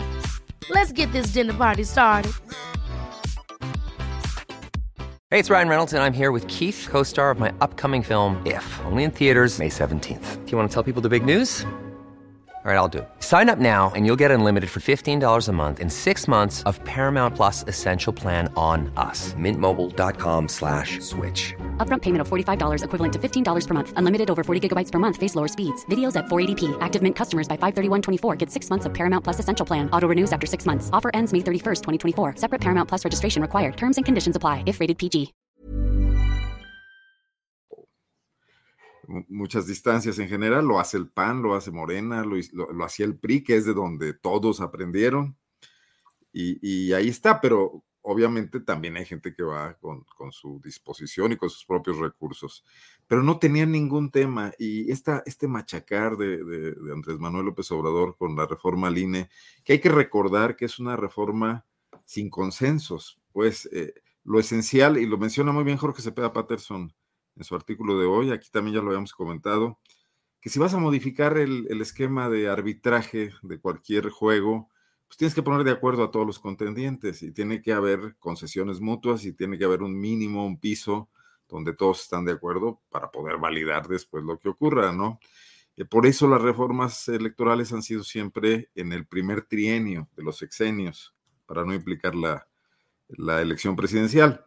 Pero además, eh, López Obrador cuestiona un acuerdo mafioso que es en el que derivó la creación del IFE en los últimos tiempos, ya con la mano del Bester, con la mano de Manlio Fabio Beltrones, con la mano de Gustavo Madero, de Ricardo Anaya, de los Chuchos. Pero ese acuerdo mafioso tiene que ser sustituido por algún acuerdo de otro tipo. Si no es mafioso, qué bueno. Si es democrático, pues lo mejor, ¿no? Pero no puede ser sustituido por la falta de acuerdo, que es lo que aquí estamos viendo, ¿no? Y en ese sentido, pues logró meterle combustible al primer tema donde los opositores, que lo son por otras razones, los Claudio X, etcétera, o los que quieren recuperar algo de oxígeno para la lucha por el poder del 24, eh, finalmente pegaron un hit, ¿no? No es jonrón todavía, pero, pero ya por lo menos salió del cuadro la pelota y es donde eh, coincido plenamente con, con Dani de que después de eso, ¿qué? Porque eso no alcanza, ¿eh? Bien. Ay, bueno, Adriana apareció por aquí y me asusté. es que andamos aquí con. con sacamos la tarjeta, ¿no? Sí, tarjeta. Decir, ya, Arnoldo, por favor, o sacas el gorrito o no sigas adelante. Gracias, Arnoldo. Temoris, eh, si quieres sacar el gorrito rosa con toda tranquilidad. No es que no me lo dieron. ¿No te lo dieron? O sea, bueno, más, más bien yo, yo, yo, lo rechacé porque me lo querían imponer y yo no acepto imposición. Es, que, este mira, es, es, que me cayeron muy gordos los, los de la marcha. Me gordan y en el cobadón, Sí, pero es que me cayeron muy gordos porque, porque ser así como que muy abierto. Entonces yo llegué con esta misma, la verdad es que la traigo puesta desde el domingo, así azul y blanco, y les, les dije, hola, ya vine a su marcha. Vengo de azul y blanco, y me dijeron, pero no, porque esos son los colores del PAN. ¿Y qué tiene? ¿No es una marcha del PAN? Dijo, no, esta es una marcha sin partidos. ciudadana. Y yo, ¿Quién te dijo eso? ¿Marco Cortés? Pues, eh, pues, sí, estaba toda la dirigencia del PAN, los panistas de hoy, de ayer y de antier. Solamente faltó uno de los convocantes, que es Felipe Calderón, que estaba pues pasándola muy mal en otro lado. Pero ¿De este, fiesta? ¿De fiesta, no? Sí, no, entonces me querían poner, este, o sea, yo dije, bueno, bueno, la, la, la gorra y, y, ese, porque al fin y al cabo combina, son tonos pastel. Pues no, tenía que vestirme totalmente de rosa, y no, o sea, uno que trata de negociar, no lo pelan, pues no, entonces ya me regresé. Estás, me muy heteronormado, Temoris. ¿Eh? ¿Muy qué? muy, muy heteronormado. Estoy muy, sí, no, ya, no, no, Daniela, ter, ter, ter, terrible, pero bueno, pero ¿cuál, cuál, cuál era tu, tu pregunta? Más, pues, más pues la verdad de... es que ni preguntas tenía, no, no es cierto. Te quería preguntar si coincides en que hay una oposición huérfana que tuvo un éxito numérico en su asistencia al Zócalo y en otras ciudades del país, pero finalmente parece que no tiene la brújula o no tiene los liderazgos y no sé si coincidas en que pareciera huérfana, Temoris. Pues es que veo que hay muchísimos, o sea, es una huérfana muy rara, ¿no? Porque que hay, como que hay muchísimos papitos chiquitos que aspiran a ser así como que el, el papá bien, pero pues no, no se, no, nomás no se deja, como que no le gusta a nadie, como que todos los ve muy chaparritos, no están este, eh, eh, al nivel.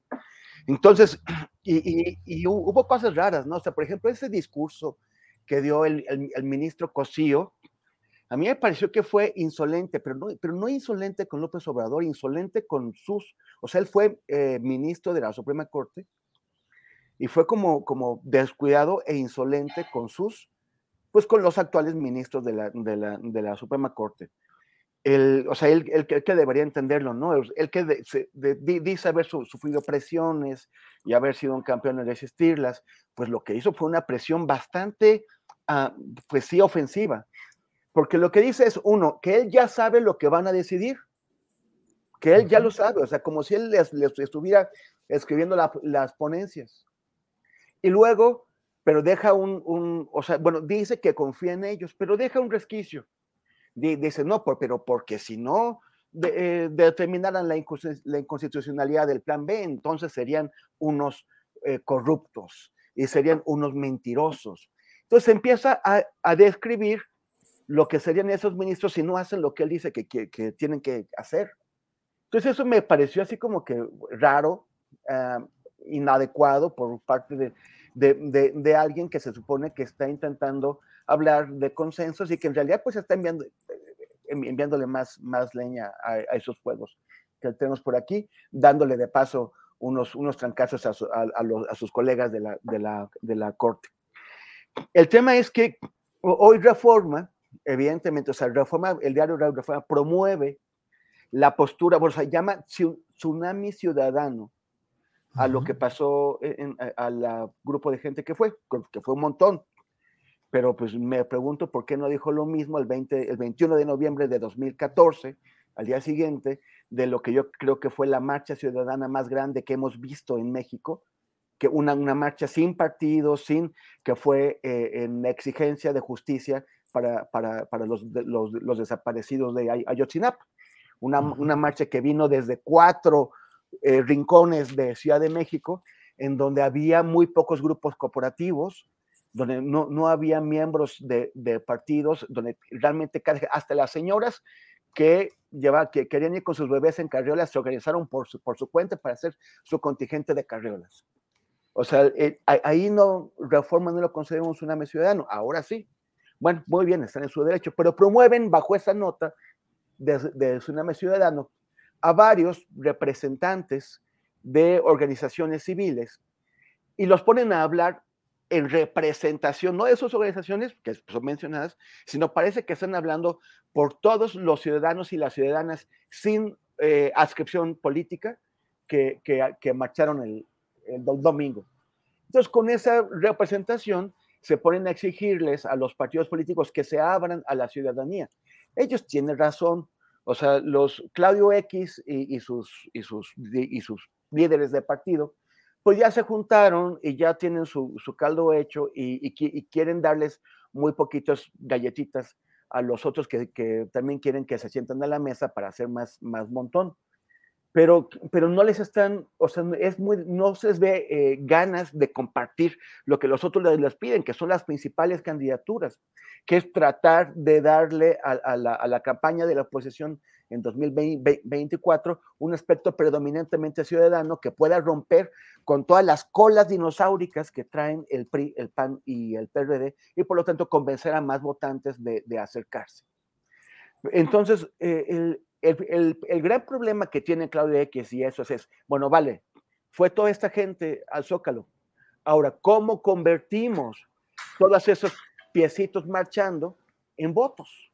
En votos para nosotros. E, ese es, ese es el dilema que no pueden resolver y que, y que, y que no van a resolver si, si no les dan un espacio, pues a estas figuras, eh, llamémoslas eh, ciudadanas. Ahora, la gran pregunta es, ¿estas figuras ciudadanas realmente pueden convertir las, los piecitos marchando en votos? O sea, ¿tienen la autoridad? Si ellas dicen, bueno, ahora yo soy candidato a tal cosa por, por, eh, por la alianza, eh, es, van, van, a hacer esa alquimia o va a ser, como decía Carlos Castillo Peraza, que las plazas no votan. Claro. Bien, Temoris. Daniela, eh, consecuencias políticas inmediatas que veas luego de esa concentración del Zócalo y también te pido si la ligas con el hecho del juicio a García Luna, que fue una circunstancia, un factor presente en diferentes formas en esta concentración del pasado domingo, Daniela. De consecuencias políticas, eh, al menos yo eh, no, no las veo, porque el presidente creo que ya ahorita solamente está como esperando rescatar lo poco rescatable. Él lo ha señalado en su conferencia, dice, pues sí, este, este plan B eh, sí, ya está muy, eh, son cambios casi poco perceptibles, eh, cuidan, son tan leves los cambios que ya ni siquiera van a tocar la constitución, o sea, adelantándose como un poco a la posible decisión de la Corte, pero ya también está como, bueno, sí, este, tengan, tengan esto eh, eh, del famoso plan B que ya está y ya lo vemos sumamente explotado, pero creo yo que más allá del hecho de que pueda eh, molestarle si es que la Corte lo declara inconstitucional, incluso también va a terminar sirviéndole, ¿no? Para hacer este, pues más evidente esta, pues sí, disputa que tiene con el Poder Judicial, pero o sea, como que ya a él lo veo desde hace algunas semanas, lo siento como que ya desechó esa batalla. O sea, lo que, lo que buscaba era la gran reforma, la que ya se detuvo y esto es como de, ah, pues si se puede obtener algo, adelante pero si no, ya su discurso incluso está como enfocado en eso de, bueno, ahí tienen eh, cómo están defendiendo los privilegios, cómo están defendiendo eh, los altos salarios, cómo están defendiendo este puesto de Edmundo Jacobo, que el secretario ejecutivo del INE. Entonces, o sea, él ya está como en el asunto de, vean, o sea, esa, eh, toda esa protesta es para defender esos privilegios. Si todavía hay resistencias hasta en la Corte, también le van a dar la razón en su, en su discurso de que la Corte está jugando el Poder Judicial está jugando en favor del bando contrario. Entonces creo que, o sea, el presidente ahí lo tiene muy bien, muy bien medido. Ya su apuesta fue la de antes e incluso con ese no, ya quedó demostrada eh, ese, ese argumento de que se buscan defender los argumentos. Ahora, con el tema de Genaro García Luna, este, híjole, pues sí, eh, tengo que admitir que sí me impresionó la, la manta que desplegaron ese día en el Zócalo con el rostro de Genaro García Luna, porque, o sea, el, el comunicado que lanza Marco Cortés acompañado de otra dirigente del PAN que no, que no sé su nombre, así ya diciendo, ah, pues nunca militó en el PAN, entonces, punto y aparte, eh, o sea, pues no militó en el PAN, pero estuvo acompañado, acompañando a dos presidentes, Genaro García Luna, y es como una, este, lavada de manos de lo más grotesco, porque, o sea, Marco Cortés sí busca hacer de su partido algo distinto, pues simplemente está utilizando las artimañas más viejas, ¿no? Es decir, pues no hay el documento que demuestre que, García Luna era panista, entonces pues no es mi problema, pues es, es algo eh, como muy, muy básico que creo que nadie le creyó, eso espero, que, nadie le haya creído ese argumento a, Marco Cortés.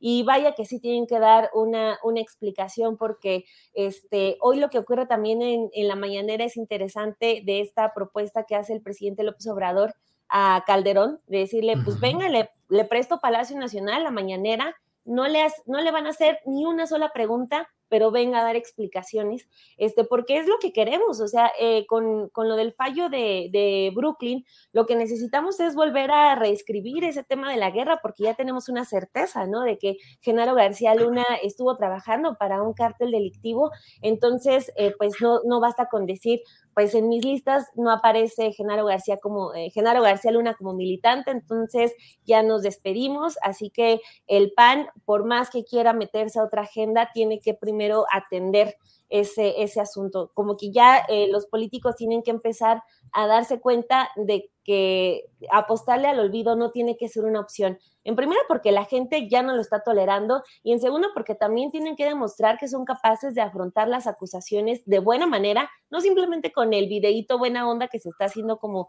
ya muy común entre, entre muchos políticos de publicar su video en Twitter y ya hacer como que se solucionó todo, sino de verdad atender eh, las problemáticas, porque aparte lo de la guerra contra el narco, o sea, pues no fue eh, poca cosa, o sea, todavía hay personas detenidas eh, injustamente, hay personas que han denunciado durante años que fueron víctimas de tortura eh, por parte de elementos del Estado, hay familias destrozadas, entonces pues no, no basta con un videíto, ni con meterse al otro tema, ni con decir que eh, ahorita la atención debe estar en el plan B, o sea, el PAN puede estar jugando a las marchas, pero no se le tiene que olvidar eh, lo otro que sí le exigimos muchos, que, mucho, que es que inste a, a sus, a quienes estuvieron como panistas en esas administraciones a que den pues las explicaciones que tengan que dar.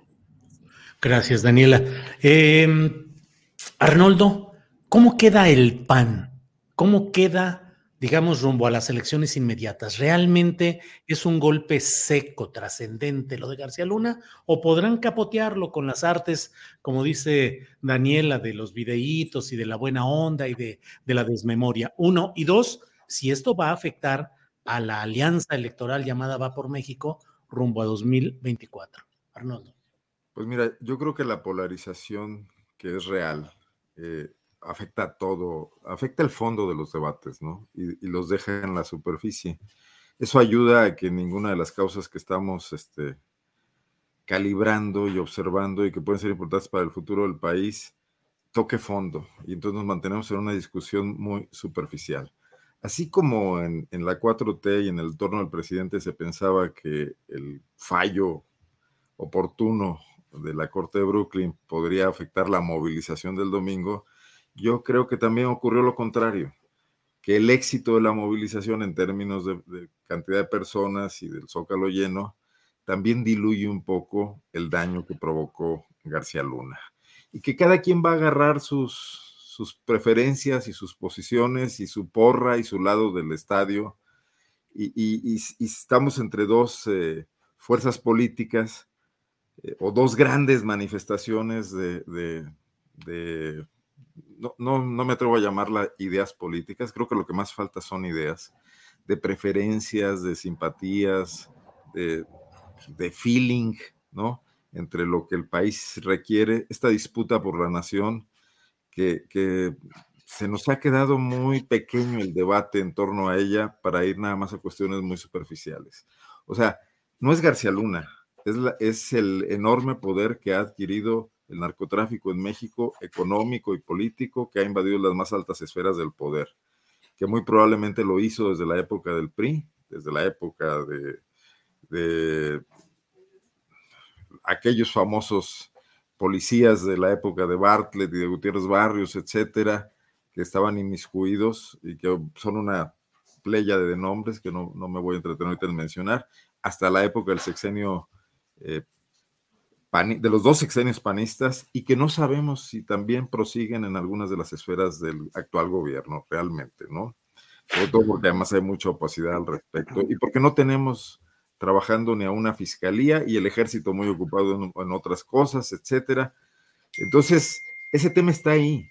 El poder de una fuerza corrosiva y corruptora, eh, económicamente poderosa y que además está súper globalizada, que sus flujos de efectivos son importantes, eh, que su manejo de, armamento por ningún lado se puede detener, no hay fronteras que lo hagan, sus insumos para, fabricar las drogas están en unas fronteras porosas como las de este país y en general las del continente entran por todas partes, que además forma parte del, ajedrez internacional, donde si China quiere provocar problemas, pues sus exportaciones de ciertas sustancias, de estos precursores, llegan fácilmente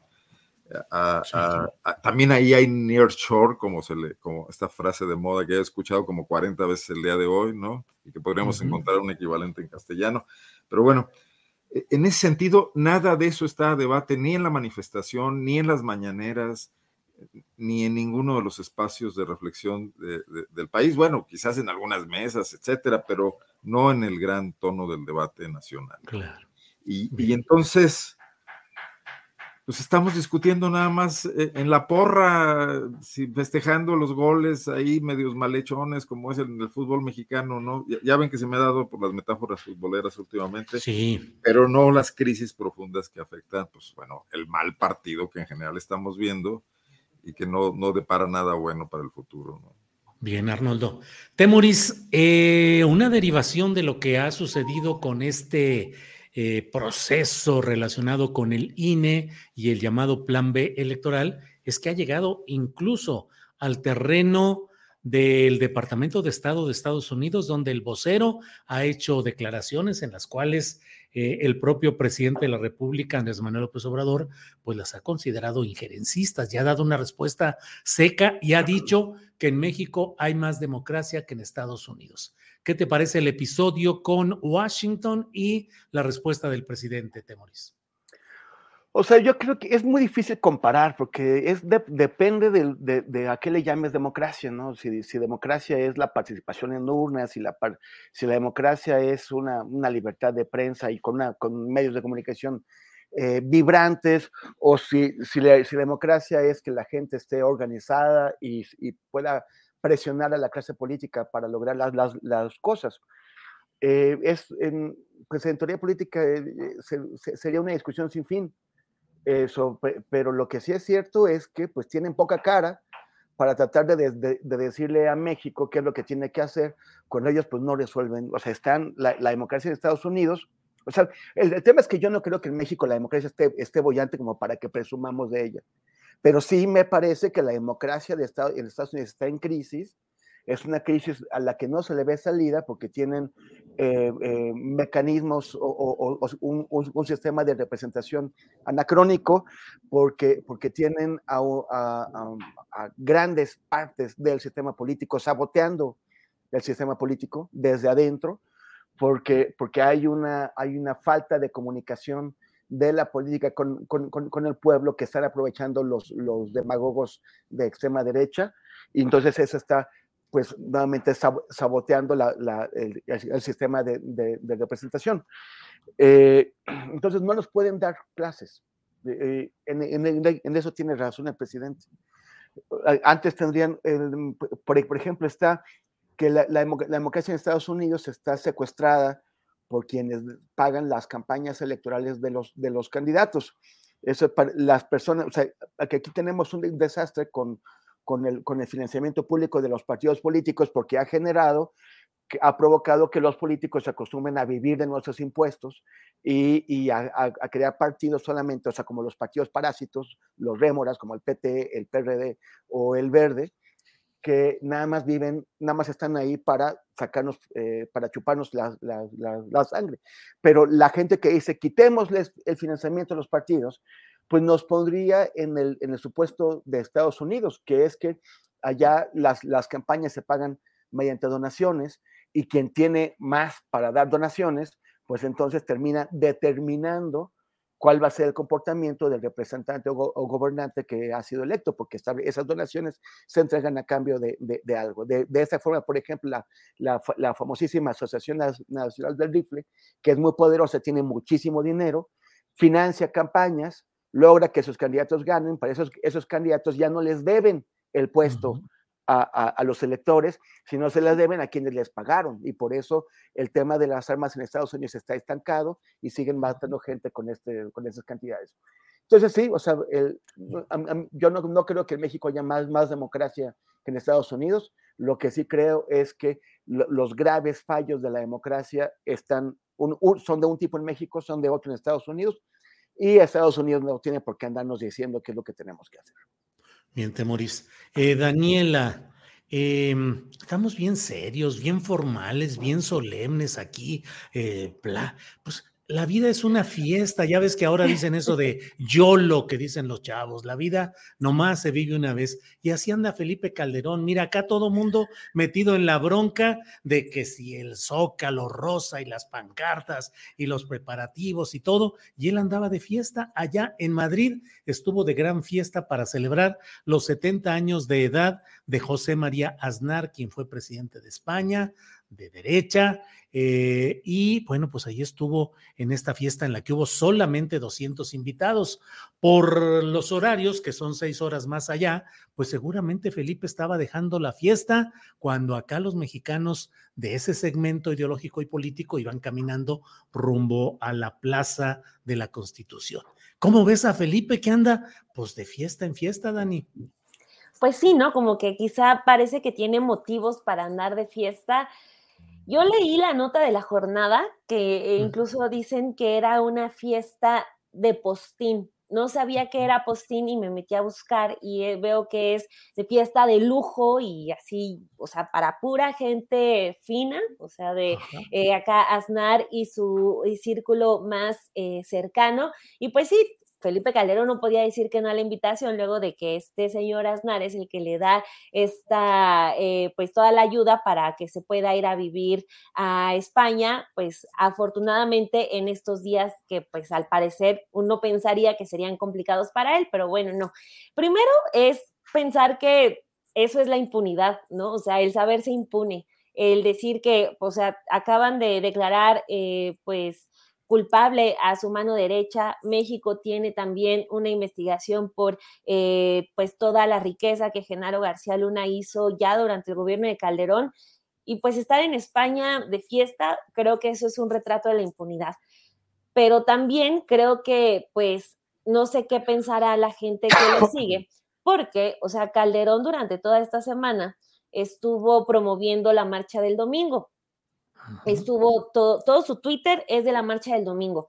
Ahora, sale lo de esta fiesta del fin de semana, pero también yo vi eh, como el domingo Joaquín López Doriga estuvo compartiendo videos de un grupo también nutrido, digo, no era para nada comparable con lo que se vio aquí en la Ciudad de México o en otras ciudades, pero sí hubo un grupo muy nutrido de mexicanos en Madrid protestando, sumándose a la protesta desde la Embajada de México allá en, en esa ciudad, pues sumándose a la protesta en contra del Plan B. O sea, yo digo, de verdad Felipe Calderón no fue como para también sumarse, aunque sea a esa marcha.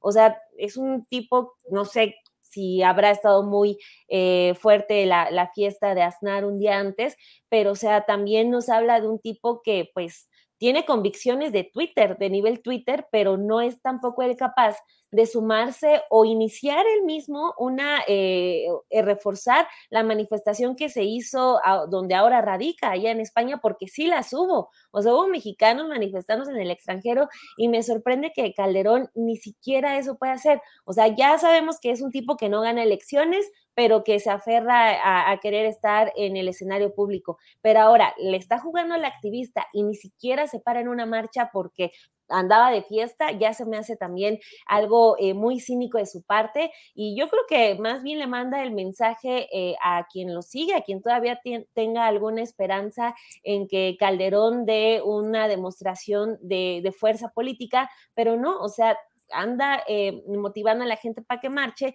y él no es capaz ni siquiera de, hacer, de hacerlo por él mismo. Entonces, pues ya es, es una lástima. Quien lo quiera ver, está ahí. Eh, está la foto de, Calderón saliendo de una fiesta horas antes. Y lo otro, insisto, o sea, para todos los demás que ya no esperamos nada de Calderón, pues sí queda como ese enojo, ¿no? De que híjole, tantas cuentas que pagar, tantas explicaciones que dar y no, o sea, es, hay una impunidad garantizada al parecer, también un poco alentada eh, por el, presidente López Obrador que dice que eh, olvido sí, eh, perdón, olvido, no, perdón, sí. O sea, que mirar hacia adelante, que ya este, él hizo una, una, este, una consulta popular para ver si quieren enjuiciar, que no fue vinculante. Entonces, no, yo creo que también ahí esa, esa impunidad ha sido alentada en parte por, por él mismo, pero bueno, o sea, pues ni modo, Calderón tiene el derecho a irse de fiesta y a mí honestamente sí me dio pues un tanto de coraje porque lo que mencionaba hace rato, o sea, creo que después del fallo todos estamos, o muchos estamos en esa sintonía de que se necesita volver a hablar de la guerra contra el narcotráfico por todas las anomalías que hay y de las que ya, insisto, ya hay certeza, como para que uno de los principales actores de toda esta guerra que hoy entrevistamos eh, a, un, a una víctima de tortura, eh, eh, de García Cárdenas, de Luis Cárdenas Palomino. Luis Cárdenas Palomino. Exacto, eh, nos hablaba de, pues es que no fue una guerra contra el narcotráfico, fue una guerra contra los civiles. Entonces, si vamos a empezar a, reescribir toda esa historia, pues lo que menos queremos es ver a un calderón de fiesta, pero lo tenemos de fiesta, o sea, es, hay una gran contradicción y es, insisto, pues la imagen de la impunidad. Bien, Dani. Em, Arnoldo Cuellar, son los primeros damnificados fuertes y subsistentes, Felipe Calderón y Margarita Zavala. Yo no sé si me no, no revisé bien las notas periodísticas, pero no vi a Margarita Zavala en la concentración del domingo. No sé si me equivoqué, pero pareciera que hay una clara noción en el análisis de estos personajes de que estos tiempos no son los mejores que están pasando en términos políticos, Arnoldo. No, no, y ustedes son muy duros, mano. Pues después de la semana de Felipe Calderón, gracias a Dios que era sábado, el tipo ya le urgía llegar a, un ambiente relajado, ¿no? A ver, sacó el artículo de reforma el domingo, esperando que fuera así, arrojar una luz sobre la confusión opositora, ¿no?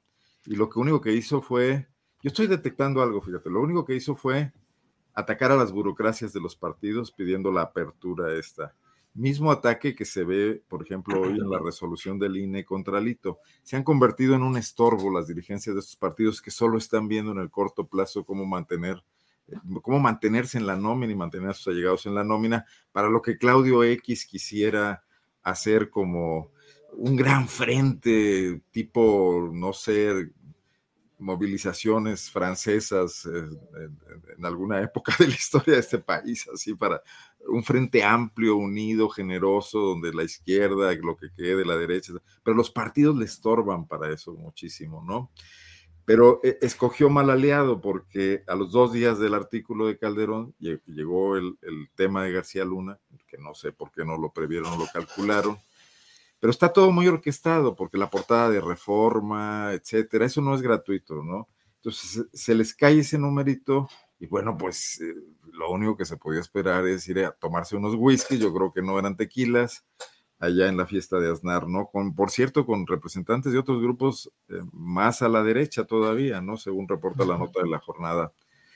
Yo creo que son un estorbo, Calderón y Margarita Zavala, para el proyecto de construir eh, una alianza opositora con un mínimo de posibilidades de éxito, como lo es Alito, como lo son los Chuchos, como quizás en un momento eh, lo sea también, aunque puede ser el más rescatable, Marco Cortés, porque es más flexible y porque de alguna manera eh, se está prestando mucho a los acomodos, ¿no? Aunque también trae sus, sus adversarios internos dentro del PAN. Decían hace rato en el chat que yo no había contestado la pregunta y, creo que a lo mejor fui muy, muy eh, rebuscado para contestar lo que me preguntaste la anterior ocasión, Julio. Yo, yo no creo que al PAN le afecte lo de García Luna porque creo que no le va a tumbar un solo simpatizante, porque nadie está viendo eso como un problema, porque además ya lo sabían. Pero tampoco creo que le va a agregar eh, nuevos votantes, ¿no? Es a lo que me refiero con el tema de que estamos todos atrincherados en nuestras posturas.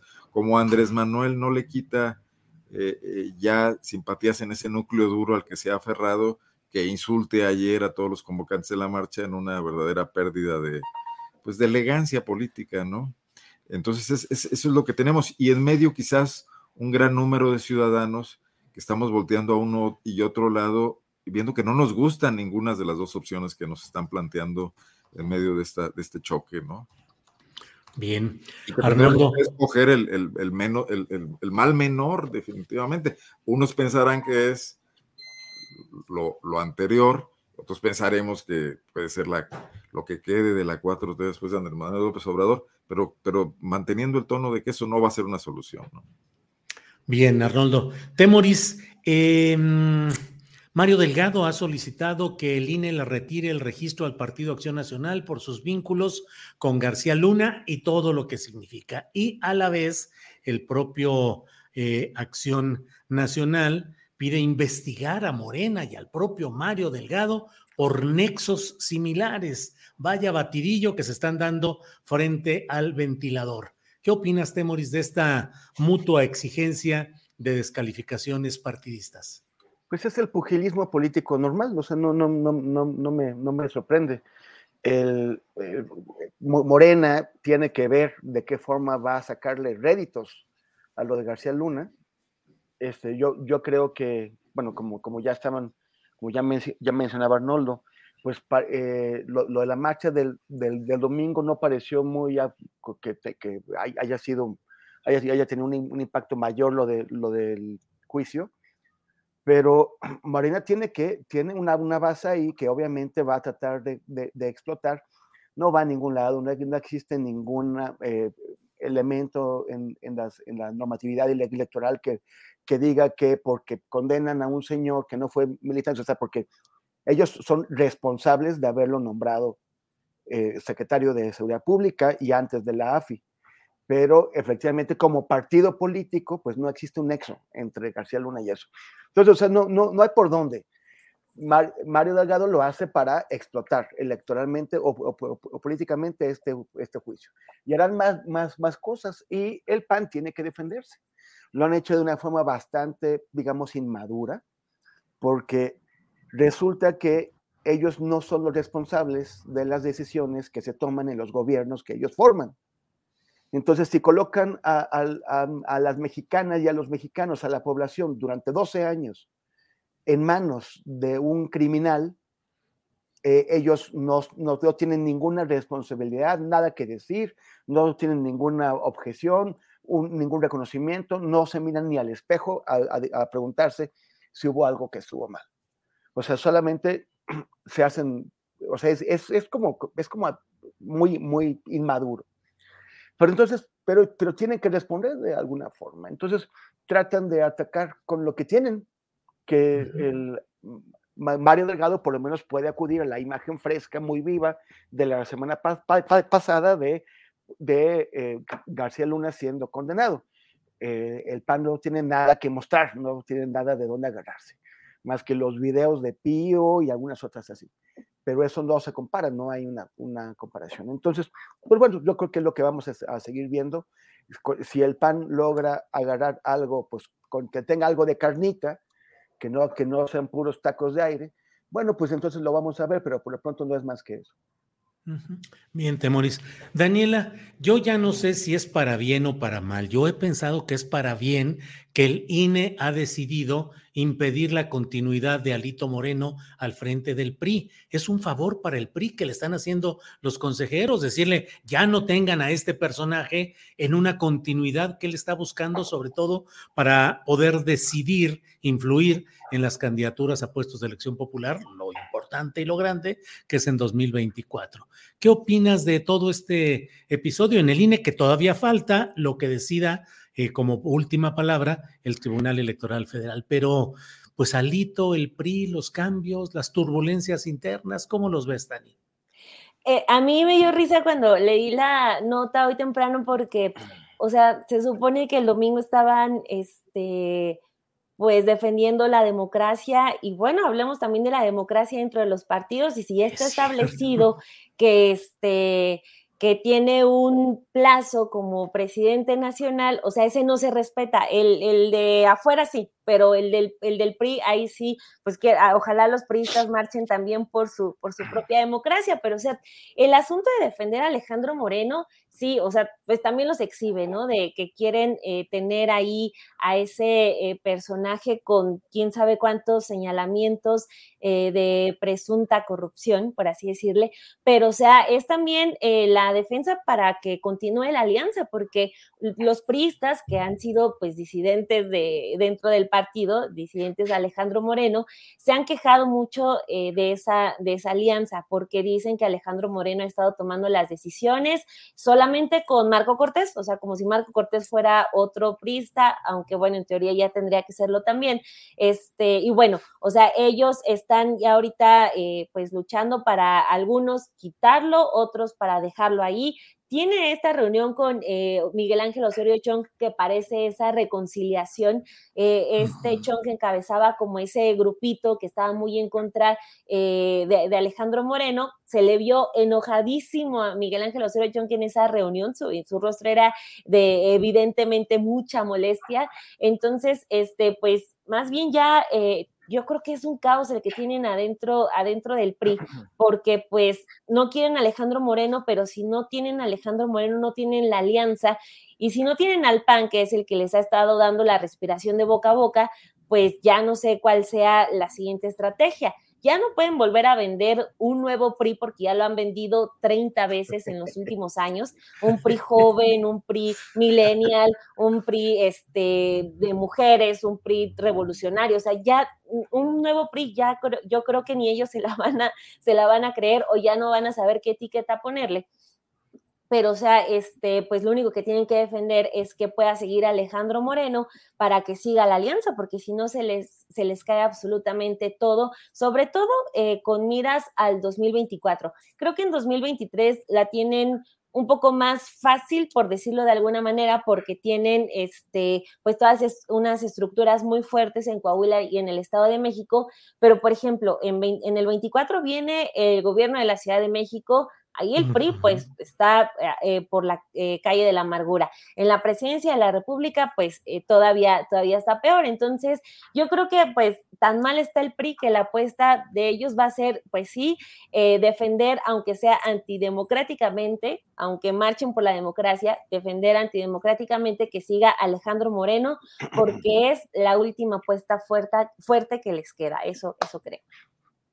Gracias, Daniela.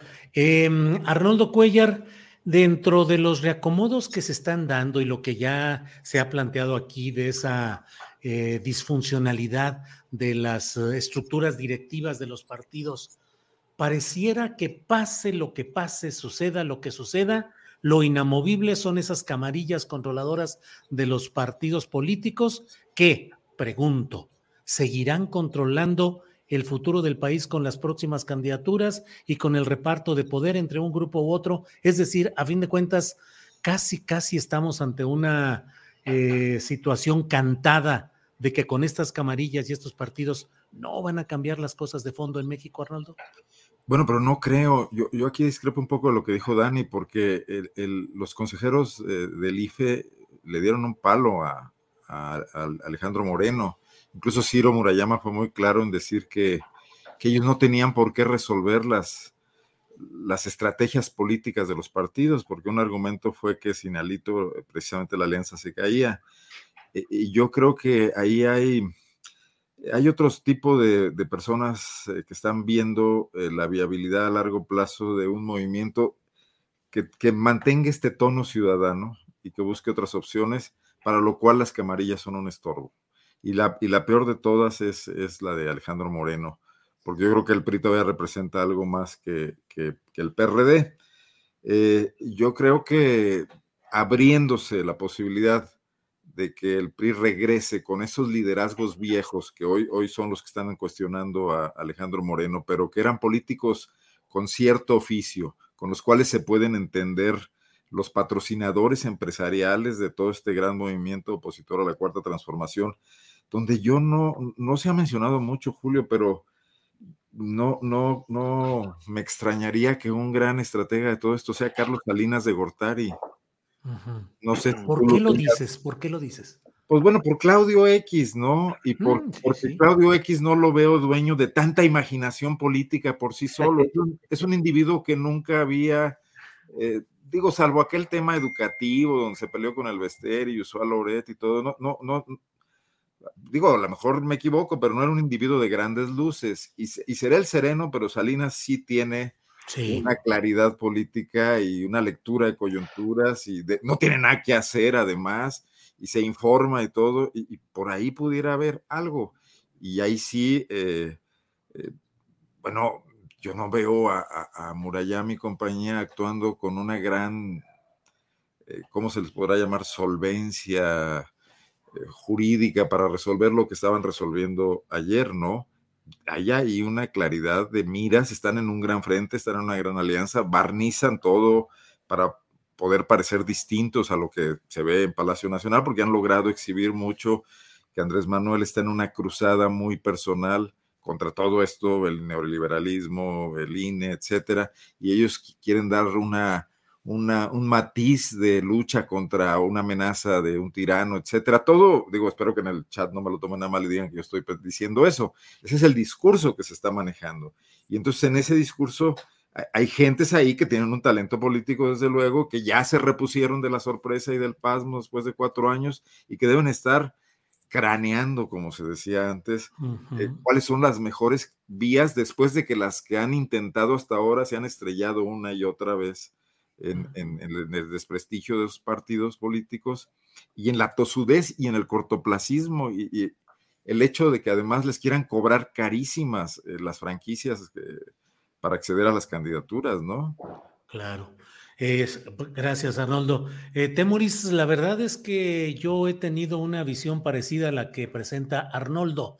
A mí me parece que desde el arranque, que esta temporada arrancó con la presentación del Rey del Cash que fue el sembrar el primer golpe relacionado con la forma de operación del obradorismo y comenzar a desplegar toda una serie de factores que han ido avanzando y que han llegado al cambio en la Suprema Corte de Justicia de la Nación y una serie de detalles que a mí me parece que no corresponden a una inteligencia política eh, no tan desarrollada como podría ser la de Claudio X González, que finalmente... plagio. ¿Mm? El plagio, sí, sí, o sea, el soltar ese tipo de cosas, las consecuencias políticas me parecen de una mente con alta creatividad perversa en materia de política. Yo no descarto la orejita de Salinas en todo esto. Temoris, estamos debrayando, como dicen, estamos en el reino de la conspiración del sospechosismo o algo puede haber, Temoris. Bueno, este, a mí, sí, me, sí, me pareció bastante revelador eso, ese, ese comentario de Ciro Murayama que, que, que, cita Arnoldo. O sea, el, el, eh, la, la Corte T ha, ha, denunciado que Lorenzo Córdoba y Ciro Murayama han convertido al Consejo General del IFE pues en un espacio de activismo opositor. Ellos dicen, no, no, no, no estamos, nosotros defendemos la democracia pero de pronto resulta que desde la oposición también los ven como, como de casa, como sus aliados. Y es ahí cuando Ciro Murayama tiene que saltar al menos para salvar la cara frente, eh, frente, a la opinión pública, a decir, no, no, no, no, cuate, ¿cómo? O sea, nosotros no, no, no estamos aquí para, para, hacer lo que a ustedes les, les convenga. No es que, este, o sea, no, no importa más lo que sí estén haciendo o lo que no estén haciendo, sino las percepciones que ellos mismos han creado y son tan duras que hasta en la oposición, hasta en el PRI, los ven como aliados que deberían operar de acuerdo a los intereses del partido. Entonces eso a mí me parece que es bastante dramático y por eso sale eso que dice Ciro. En cuanto a la de una posible conspiración, alguien que está haciendo ahí, es que mm, a, veces eh, funciona, eh, es más eficaz el caos que las grandes planeaciones. recuerdo a un, a un ex agente muy importante de la CIA que se llama Ashley Venn, que, que hizo un, escribió un libro que se llamaba Juego de cenizas. Legado de cenizas. Legado de, ajá, sobre la CIA. Sobre, sobre, sobre cómo pues en la CIA se creían súper inteligentes, mega inteligentes, que podían estar operando en, en, diferentes países del mundo, matar a este, poner a aquel, empujar esto, no sé qué, y al final todo les acababa saliendo mal. Ejemplo, pues clásico, Irán, ¿no? Pues acabaron poniendo Irán en manos de los, de los fanáticos religiosos. O eh, Osama Bin Laden se aliaron con él y pues mira lo que crearon. Y, también este, los propios neoconservadores de George Bush, que ellos pensaron que ya tenían todo resuelto y que podían operar a su antojo en Irak y en Afganistán, y en realidad eh, arrojaron a Estados Unidos a una crisis de la que difícilmente se va a recuperar y que, bueno, ya es, eh, es eh, fue la, la, entrada en, en, su decadencia como, como potencia global. Entonces, si Salinas sin, sin duda está operando, Ahora, a, cuánta gente pueda llegar, cuánta gente obedezca lo que dice Salinas, no lo, sé. Yo imaginaría, y es, aquí estamos totalmente en el terreno de la, especulación, que él hace algunas cosas y otros hacen otras cosas. Una cosa fue la operación meditada, planeada, de largo plazo que hicieron, o sea, que, que de 2005 a 2012, para colocar a Enrique Peña Nieto en la presidencia, y otra cosa es que desde entonces no se han vuelto a poder poner de acuerdo. O sea, no, no, lo, no lograron colocar a, eh, a, un sucesor. De, o sea, hubo Anaya y Meade y no se pusieron de acuerdo. Y ahora mismo vemos esta multiplicidad de siglas. ¿Qué, qué nos dice eso? O sea, que, que, hay muchas iniciativas y muchos intereses que están actuando y que si hay algún nivel de, de, de coordinación, no se está, no está bajando, no se está eh, eh, observando en una, en una homogeneización de la lucha política contra la 4T. Eh, sigue siendo dispersa, desordenada, caótica, y por lo tanto acaban en una cosa como la del, como la del domingo, que si bien fue exitosa a nivel de movilización, sí revela que los partidos políticos no les pueden poner sus colores a los, a, los, a, los, que marchan y por lo mismo no los pueden dar eh, como, seguros como votantes. Pues para eso es lo que me pasó con, con, con mi, con mi camisa, que me la quisieron cambiar. Pues sí, realmente, pues sí, sí, sí. Es un, una cuestión de cromática política. Son las dos de la tarde con 56 minutos. Daniela Barragán, se nos va el tiempo como agua.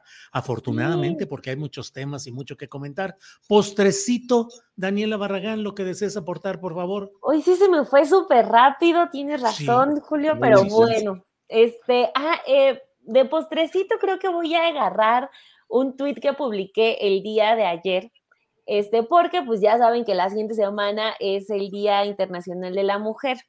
Entonces, pues los gobiernos aprovechan para pues hacer sus eventos y, e informar y todo, pero el que está llamando mucho la atención es el, el alcalde de Fresnillo, Zacatecas, Saúl Monreal Ávila, porque anuncia que para el día, eh, eh, esta jornada del Día Internacional de la Mujer, el jueves 9 de marzo, pues va a dar una conferencia eh, llamada Ni un golpe más, rompiendo cadenas, pues la señora Laura Bozo eh, es a la que invitó, va a ser en el centro de convenciones, o sea, lo publica Saúl Monreal Ávila en su cuenta de Facebook oficial. Y pues bueno, ahí ya para eh, todos los que quieran asistir en Fresnillo a, la conferencia de, Laura Bozo, la señorita Laura. Y pues bueno, ya fuera del chiste. Eh, pues sí, yo nada más agregar que estamos. Pero ya Saúl Monreal Ávila, según lo que reporta Servando Burciaga en El Sol de Zacatecas, ya canceló la presentación luego de, comillas, escuchar las opiniones de la sociedad civil y de las organizaciones feministas.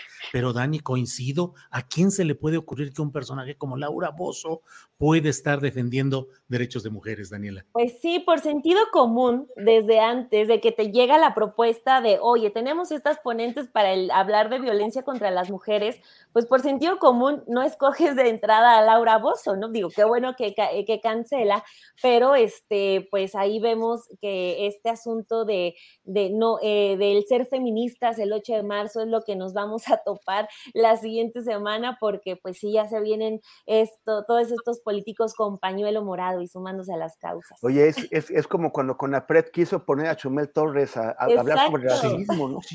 Sí, sí, sí, bueno. Arnoldo Cuellar, postrecito, por favor. Creo que no debemos dejar de mencionar el tema de Nuevo Laredo, de los cinco jóvenes asesinados por, por el ejército y, que es algo que me amerita un esclarecimiento rápido y las respuestas hasta ahora han sido totalmente insuficientes por la parte oficial, que la Sedena no sabía, etcétera, el presidente no ha abordado el tema, porque es, es algo que puede pegar fuerte.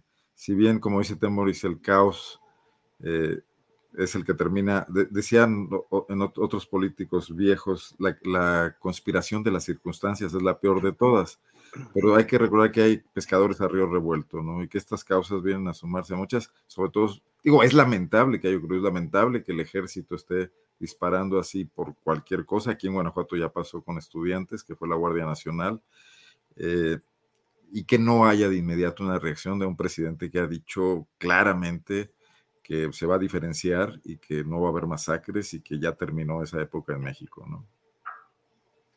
Bien, Arnoldo. Eh, Temoris Greco, Temoris, por favor, postrecito para cerrar esta mesa. Sí, ojalá hubiéramos tenido más tiempo para hablar sobre este tema que menciona Arnoldo, que es gravísimo.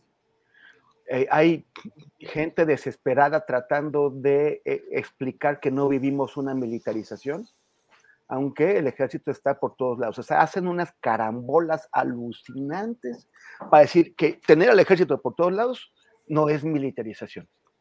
Y parte de la militarización es que los militares, en lugar de hacerse cargo solamente de la seguridad nacional, se ocupen de la seguridad pública, algo que ya viene de largo, que se acentuó con Calderón, con, con Peña y ahora que ya institucionalmente, los, militares no están hechos para encargarse de la seguridad pública.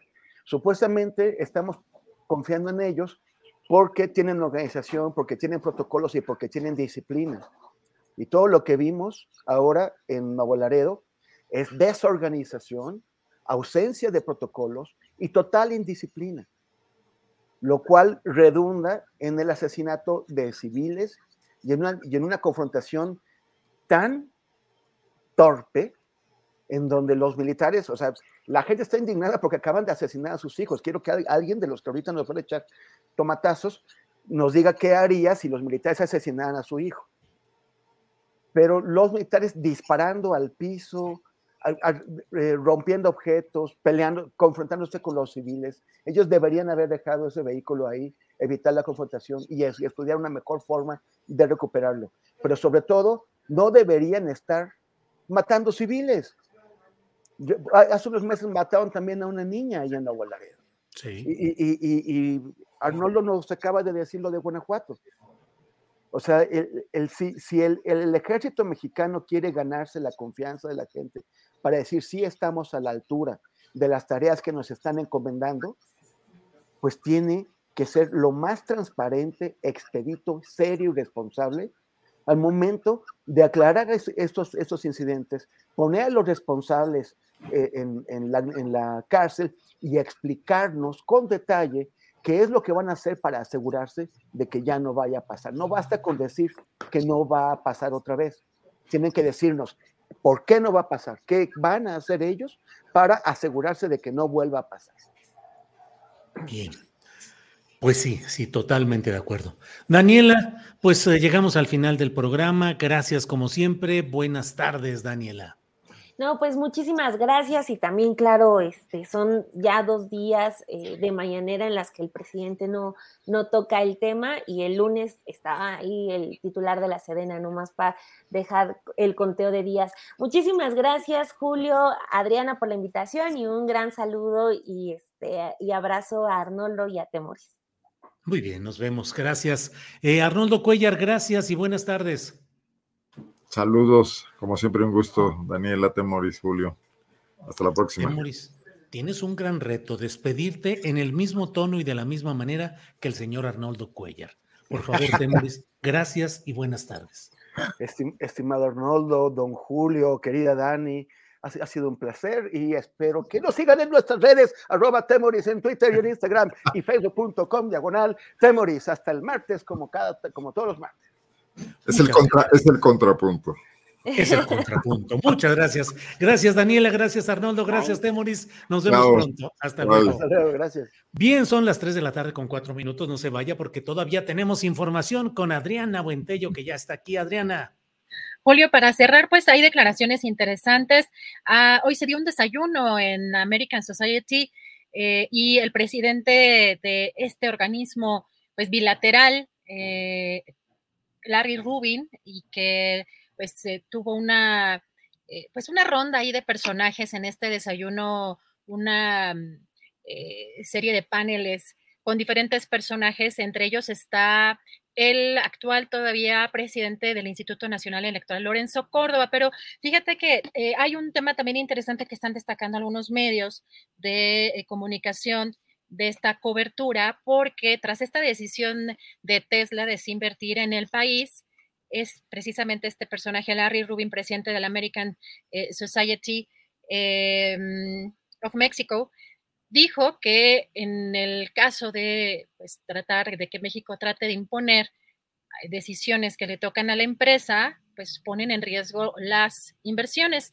Textualmente, Larry Rubin, Julio dice, hemos visto y lo hemos escuchado con el mismo Tesla, que se le trató en una instancia de forzar para que fuera a otro lado del país a destinar su inversión y eso no manda una señal adecuada.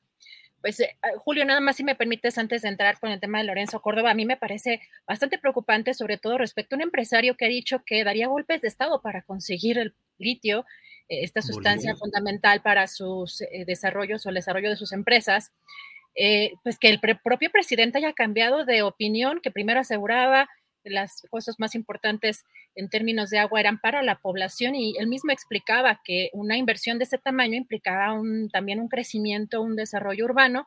Y entre estos acuerdos, Julio, que pues hoy anunciaba el presidente, eh, pues se prevé también, por lo que se entiende que mañana explicará más ampliamente a la empresa, una inversión en términos que se entiende también sería de agua para la población. Pero Julio, aquí también vale la pena preguntarse porque este tipo de, acuerdos se han dado pues con mineras en otras comunidades. La periodista Laura Castellanos ha hecho reportajes y coberturas amplias en el caso de algunas mineras que las empresas se han eh, comprometido a restaurar o a a salvaguardar ciertas cuestiones medioambientales y no lo hicieron o no lo han hecho e incluso pues han amenazado eh, pues a muchos miembros de estas comunidades donde han sido afectados pues el medio ambiente de estas zonas. Así que pues preocupa esa parte también y, el mensaje que manda pues un personaje como Larry Rubin con esa, con esa, pues eh, también diría ese tono injerencista, pues claro que un presidente podría tener la autoridad para determinar en dónde pues se puede afectar el medio ambiente o donde no hay viabilidad en términos de recursos para un desarrollo de esa naturaleza. Pero finalmente comentar, Julio, que Lorenzo Córdoba pues manda un mensaje en esta pues en esta reunión que si me permites vamos a escuchar eh, porque por supuesto que todo tiene que ver con el plan B. Vamos a escuchar mexicanos, que incluso con distintos puntos de vista legítimos, con distintas posturas políticas, coincidieron en que la lucha por el poder tiene que ocurrir de manera democrática, es decir, con reglas claras y con condiciones de equidad en la competencia electoral. Y eso lo hemos conseguido. Esa que es una construcción colectiva, también estoy convencido, requiere una defensa colectiva. La democracia la construimos todas y todos con esfuerzos, sudor y sangre, diría Chocho y su defensa también nos requiere a todas y todos. Y una institución, el TSE, que ha generado gobernabilidad democrática en Brasil, nosotros fuimos invitados y yo acepté ser el jefe de las misiones de observación internacional para ir a blindar a esa institucionalidad frente a la deslealtad democrática de algunos actores. Ese es el mundo de hoy. Y el TMEC es un buen ejemplo en ese sentido. México afortunadamente no es un país aislado. Y hoy el futuro de la democracia mexicana también es algo que preocupa a otros países, como a nosotros nos preocupa el futuro de las democracias de países hermanos. Porque el efecto dominó es lo peor que nos puede pasar. Y creo que es absolutamente legítimo estar preocupados como mexicanos con lo que pasa en países hermanos como Nicaragua o como Venezuela o como Brasil o como Perú o como Bolivia o como sea, el que sea, como Estados Unidos. ¿Por qué? Porque eso puede tener implicaciones en nuestra democracia y yo creo que el TEMEC abre también al escrutinio de nuestros socios comerciales, de nuestros países hermanos del norte, pues el escrutinio respecto a nuestra democracia y las preocupaciones legítimas que se pueden tener frente a investidas autoritarias como las del plan Por la parte económica, mejor que hable porque ahí no se... no, muchísimas gracias, Lorenzo. Y quisiera bueno, pues en otra parte de lo que ha dicho el propio eh, Lorenzo Córdoba, Adriana, creo que hay un señalamiento que creo que es el más grave que ha hecho hasta ahora el consejero presidente del Instituto Nacional Electoral, porque ha dicho que la reforma electoral, la propuesta que hizo el presidente López Obrador es demencial, demencial. Es decir, eh, me parece que es muy grave porque él, aun cuando se está comportando como si ya estuviera de salida del cargo y ya no tuviera nada que responder, sigue siendo formalmente, institucionalmente, el jefe de esta eh, institución y está diciendo que el titular del Poder Ejecutivo eh, ha enviado una iniciativa demencial y está diciendo que el Poder Legislativo, los diputados federales y los senadores que por mayoría la aprobaron, pues también tienen una actitud demencial. La RAE dice que demencial es lo perteneciente o relativo a la demencia. El mismo diccionario de la Real Academia Española dice que también demencial puede entenderse como caótico, absurdo, incomprensible. Pues esto es un señalamiento muy duro del consejero presidente del INE a la presidencia de la República, es decir, al Poder Ejecutivo Federal y al Poder Legislativo Federal, porque lo que nos dice es que han aprobado algo que corresponde a ese nivel demencial. La demencia es la locura o el trastorno de la razón. Eso dice Lorenzo Córdoba, Adriana. Julio, pero además si te diste cuenta cómo se quiso poner a sí mismo como el defensor de las democracias, no en México, en el mundo. Lorenzo Córdoba, el gran defensor de las democracias en el mundo en un foro bilateral o en un foro donde pues representa muchos intereses de Estados Unidos económico-políticos y sí llama también la atención esa palabra que mencionas eh, que también hay y sigue habiendo en estos días una presión a la Suprema Corte de Justicia de la Nación. Hay una constante mención en estos personajes para que la Suprema Corte de Justicia pues decida en un sentido, Julio pues ya veremos qué es lo que sucede. A mí me parece que incluso el Poder Legislativo podría llamar a comparecer al titular del Instituto Nacional Electoral, que en los hechos es una parte del cuarto poder, que es el poder electoral, pues llamarlo a decir, oye, ¿por qué consideras demencial, falto de cordura y de razón lo que se ha aprobado por mayoría de votos en este soberano poder legislativo? Pero bueno, pues de que sigue ahí la mata dando, va a seguir durante buen rato. Adriana. Hay en otro segmento también de este video que menciona que se tiene que defender eh, pues este tema de la democracia y en algún momento dice con sudor y sangre, decía Churchill, decía el, consejero presidente Lorenzo Córdoba. Híjole, la verdad es que pues quienes eh, seguimos en algún momento ciertos procesos, sobre todo del inicio del PRD, la persecución que hubo en los ochentas, sobre todo contra pues muchos políticos, esa sí es una lucha que podría estar vinculada en ese sentido, pero de Lorenzo Córdoba que haga esas aseveraciones también, pues resulta muy preocupante. Pues sí, y remontado en las montañas de las colonias Polanco o San Ángel o Lomas de Chapultepec, desde allá se convierte en alguien que ha invocado que se puede despertar al México bronco. Y uno dice, de veras, Lorenzo Córdoba sabrá lo que es el México bronco, vive, convive, participa con el México bronco, o es una frase de amenaza desde una élite que no conoce la realidad bronca de nuestro país. Creo que queda tan eh, explícito que no, que no conoce, que tuvo, o sea, que tuvo, digamos que eh, hacer burla con estos comentarios clasistas sobre un representante indígena. ¿No? Quien no convive, quien no convive con pues, eh, todos los sectores sociales, pues por supuesto que le parece algo atípico, ¿no? Pero pues bueno, impresionante eh, cómo este personaje está cada vez más envuelto en una, pues en una dinámica muy confrontativa con, con el presidente de la República. Así es, Adriana. Pues creo que tenemos ya, eh, creo que llega el momento de decirle gracias a la audiencia, Adriana, o hay algo más. No, pues por el momento te vemos en la noche. Eh, vamos a estar muy pendientes de, pues, las reacciones en lo general también de pues, estas, estos discursos como el, el de ahorita en esta comida, en este desayuno que se dieron en esta, en esta cámara o en este organismo eh, bilateral. Y pues ahora sí que ya a comer sopita, ya huele a sopita, así que buen provecho. Muy bien, gracias. Hasta pronto. Hasta mañana.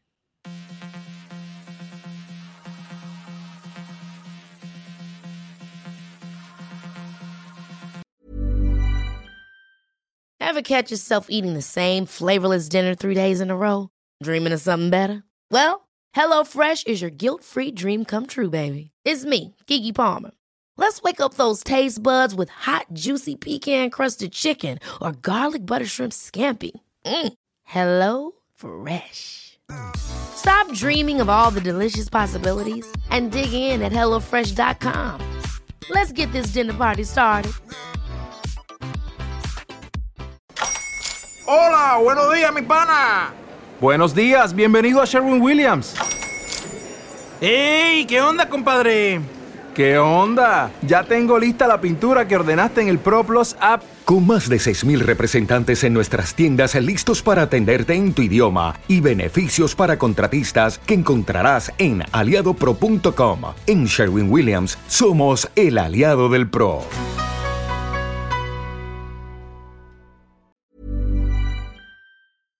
Para que te enteres del próximo noticiero, suscríbete y dale follow en Apple, Spotify, Amazon Music, Google o donde sea que escuches podcast. Te invitamos a visitar nuestra página julioastillero.com.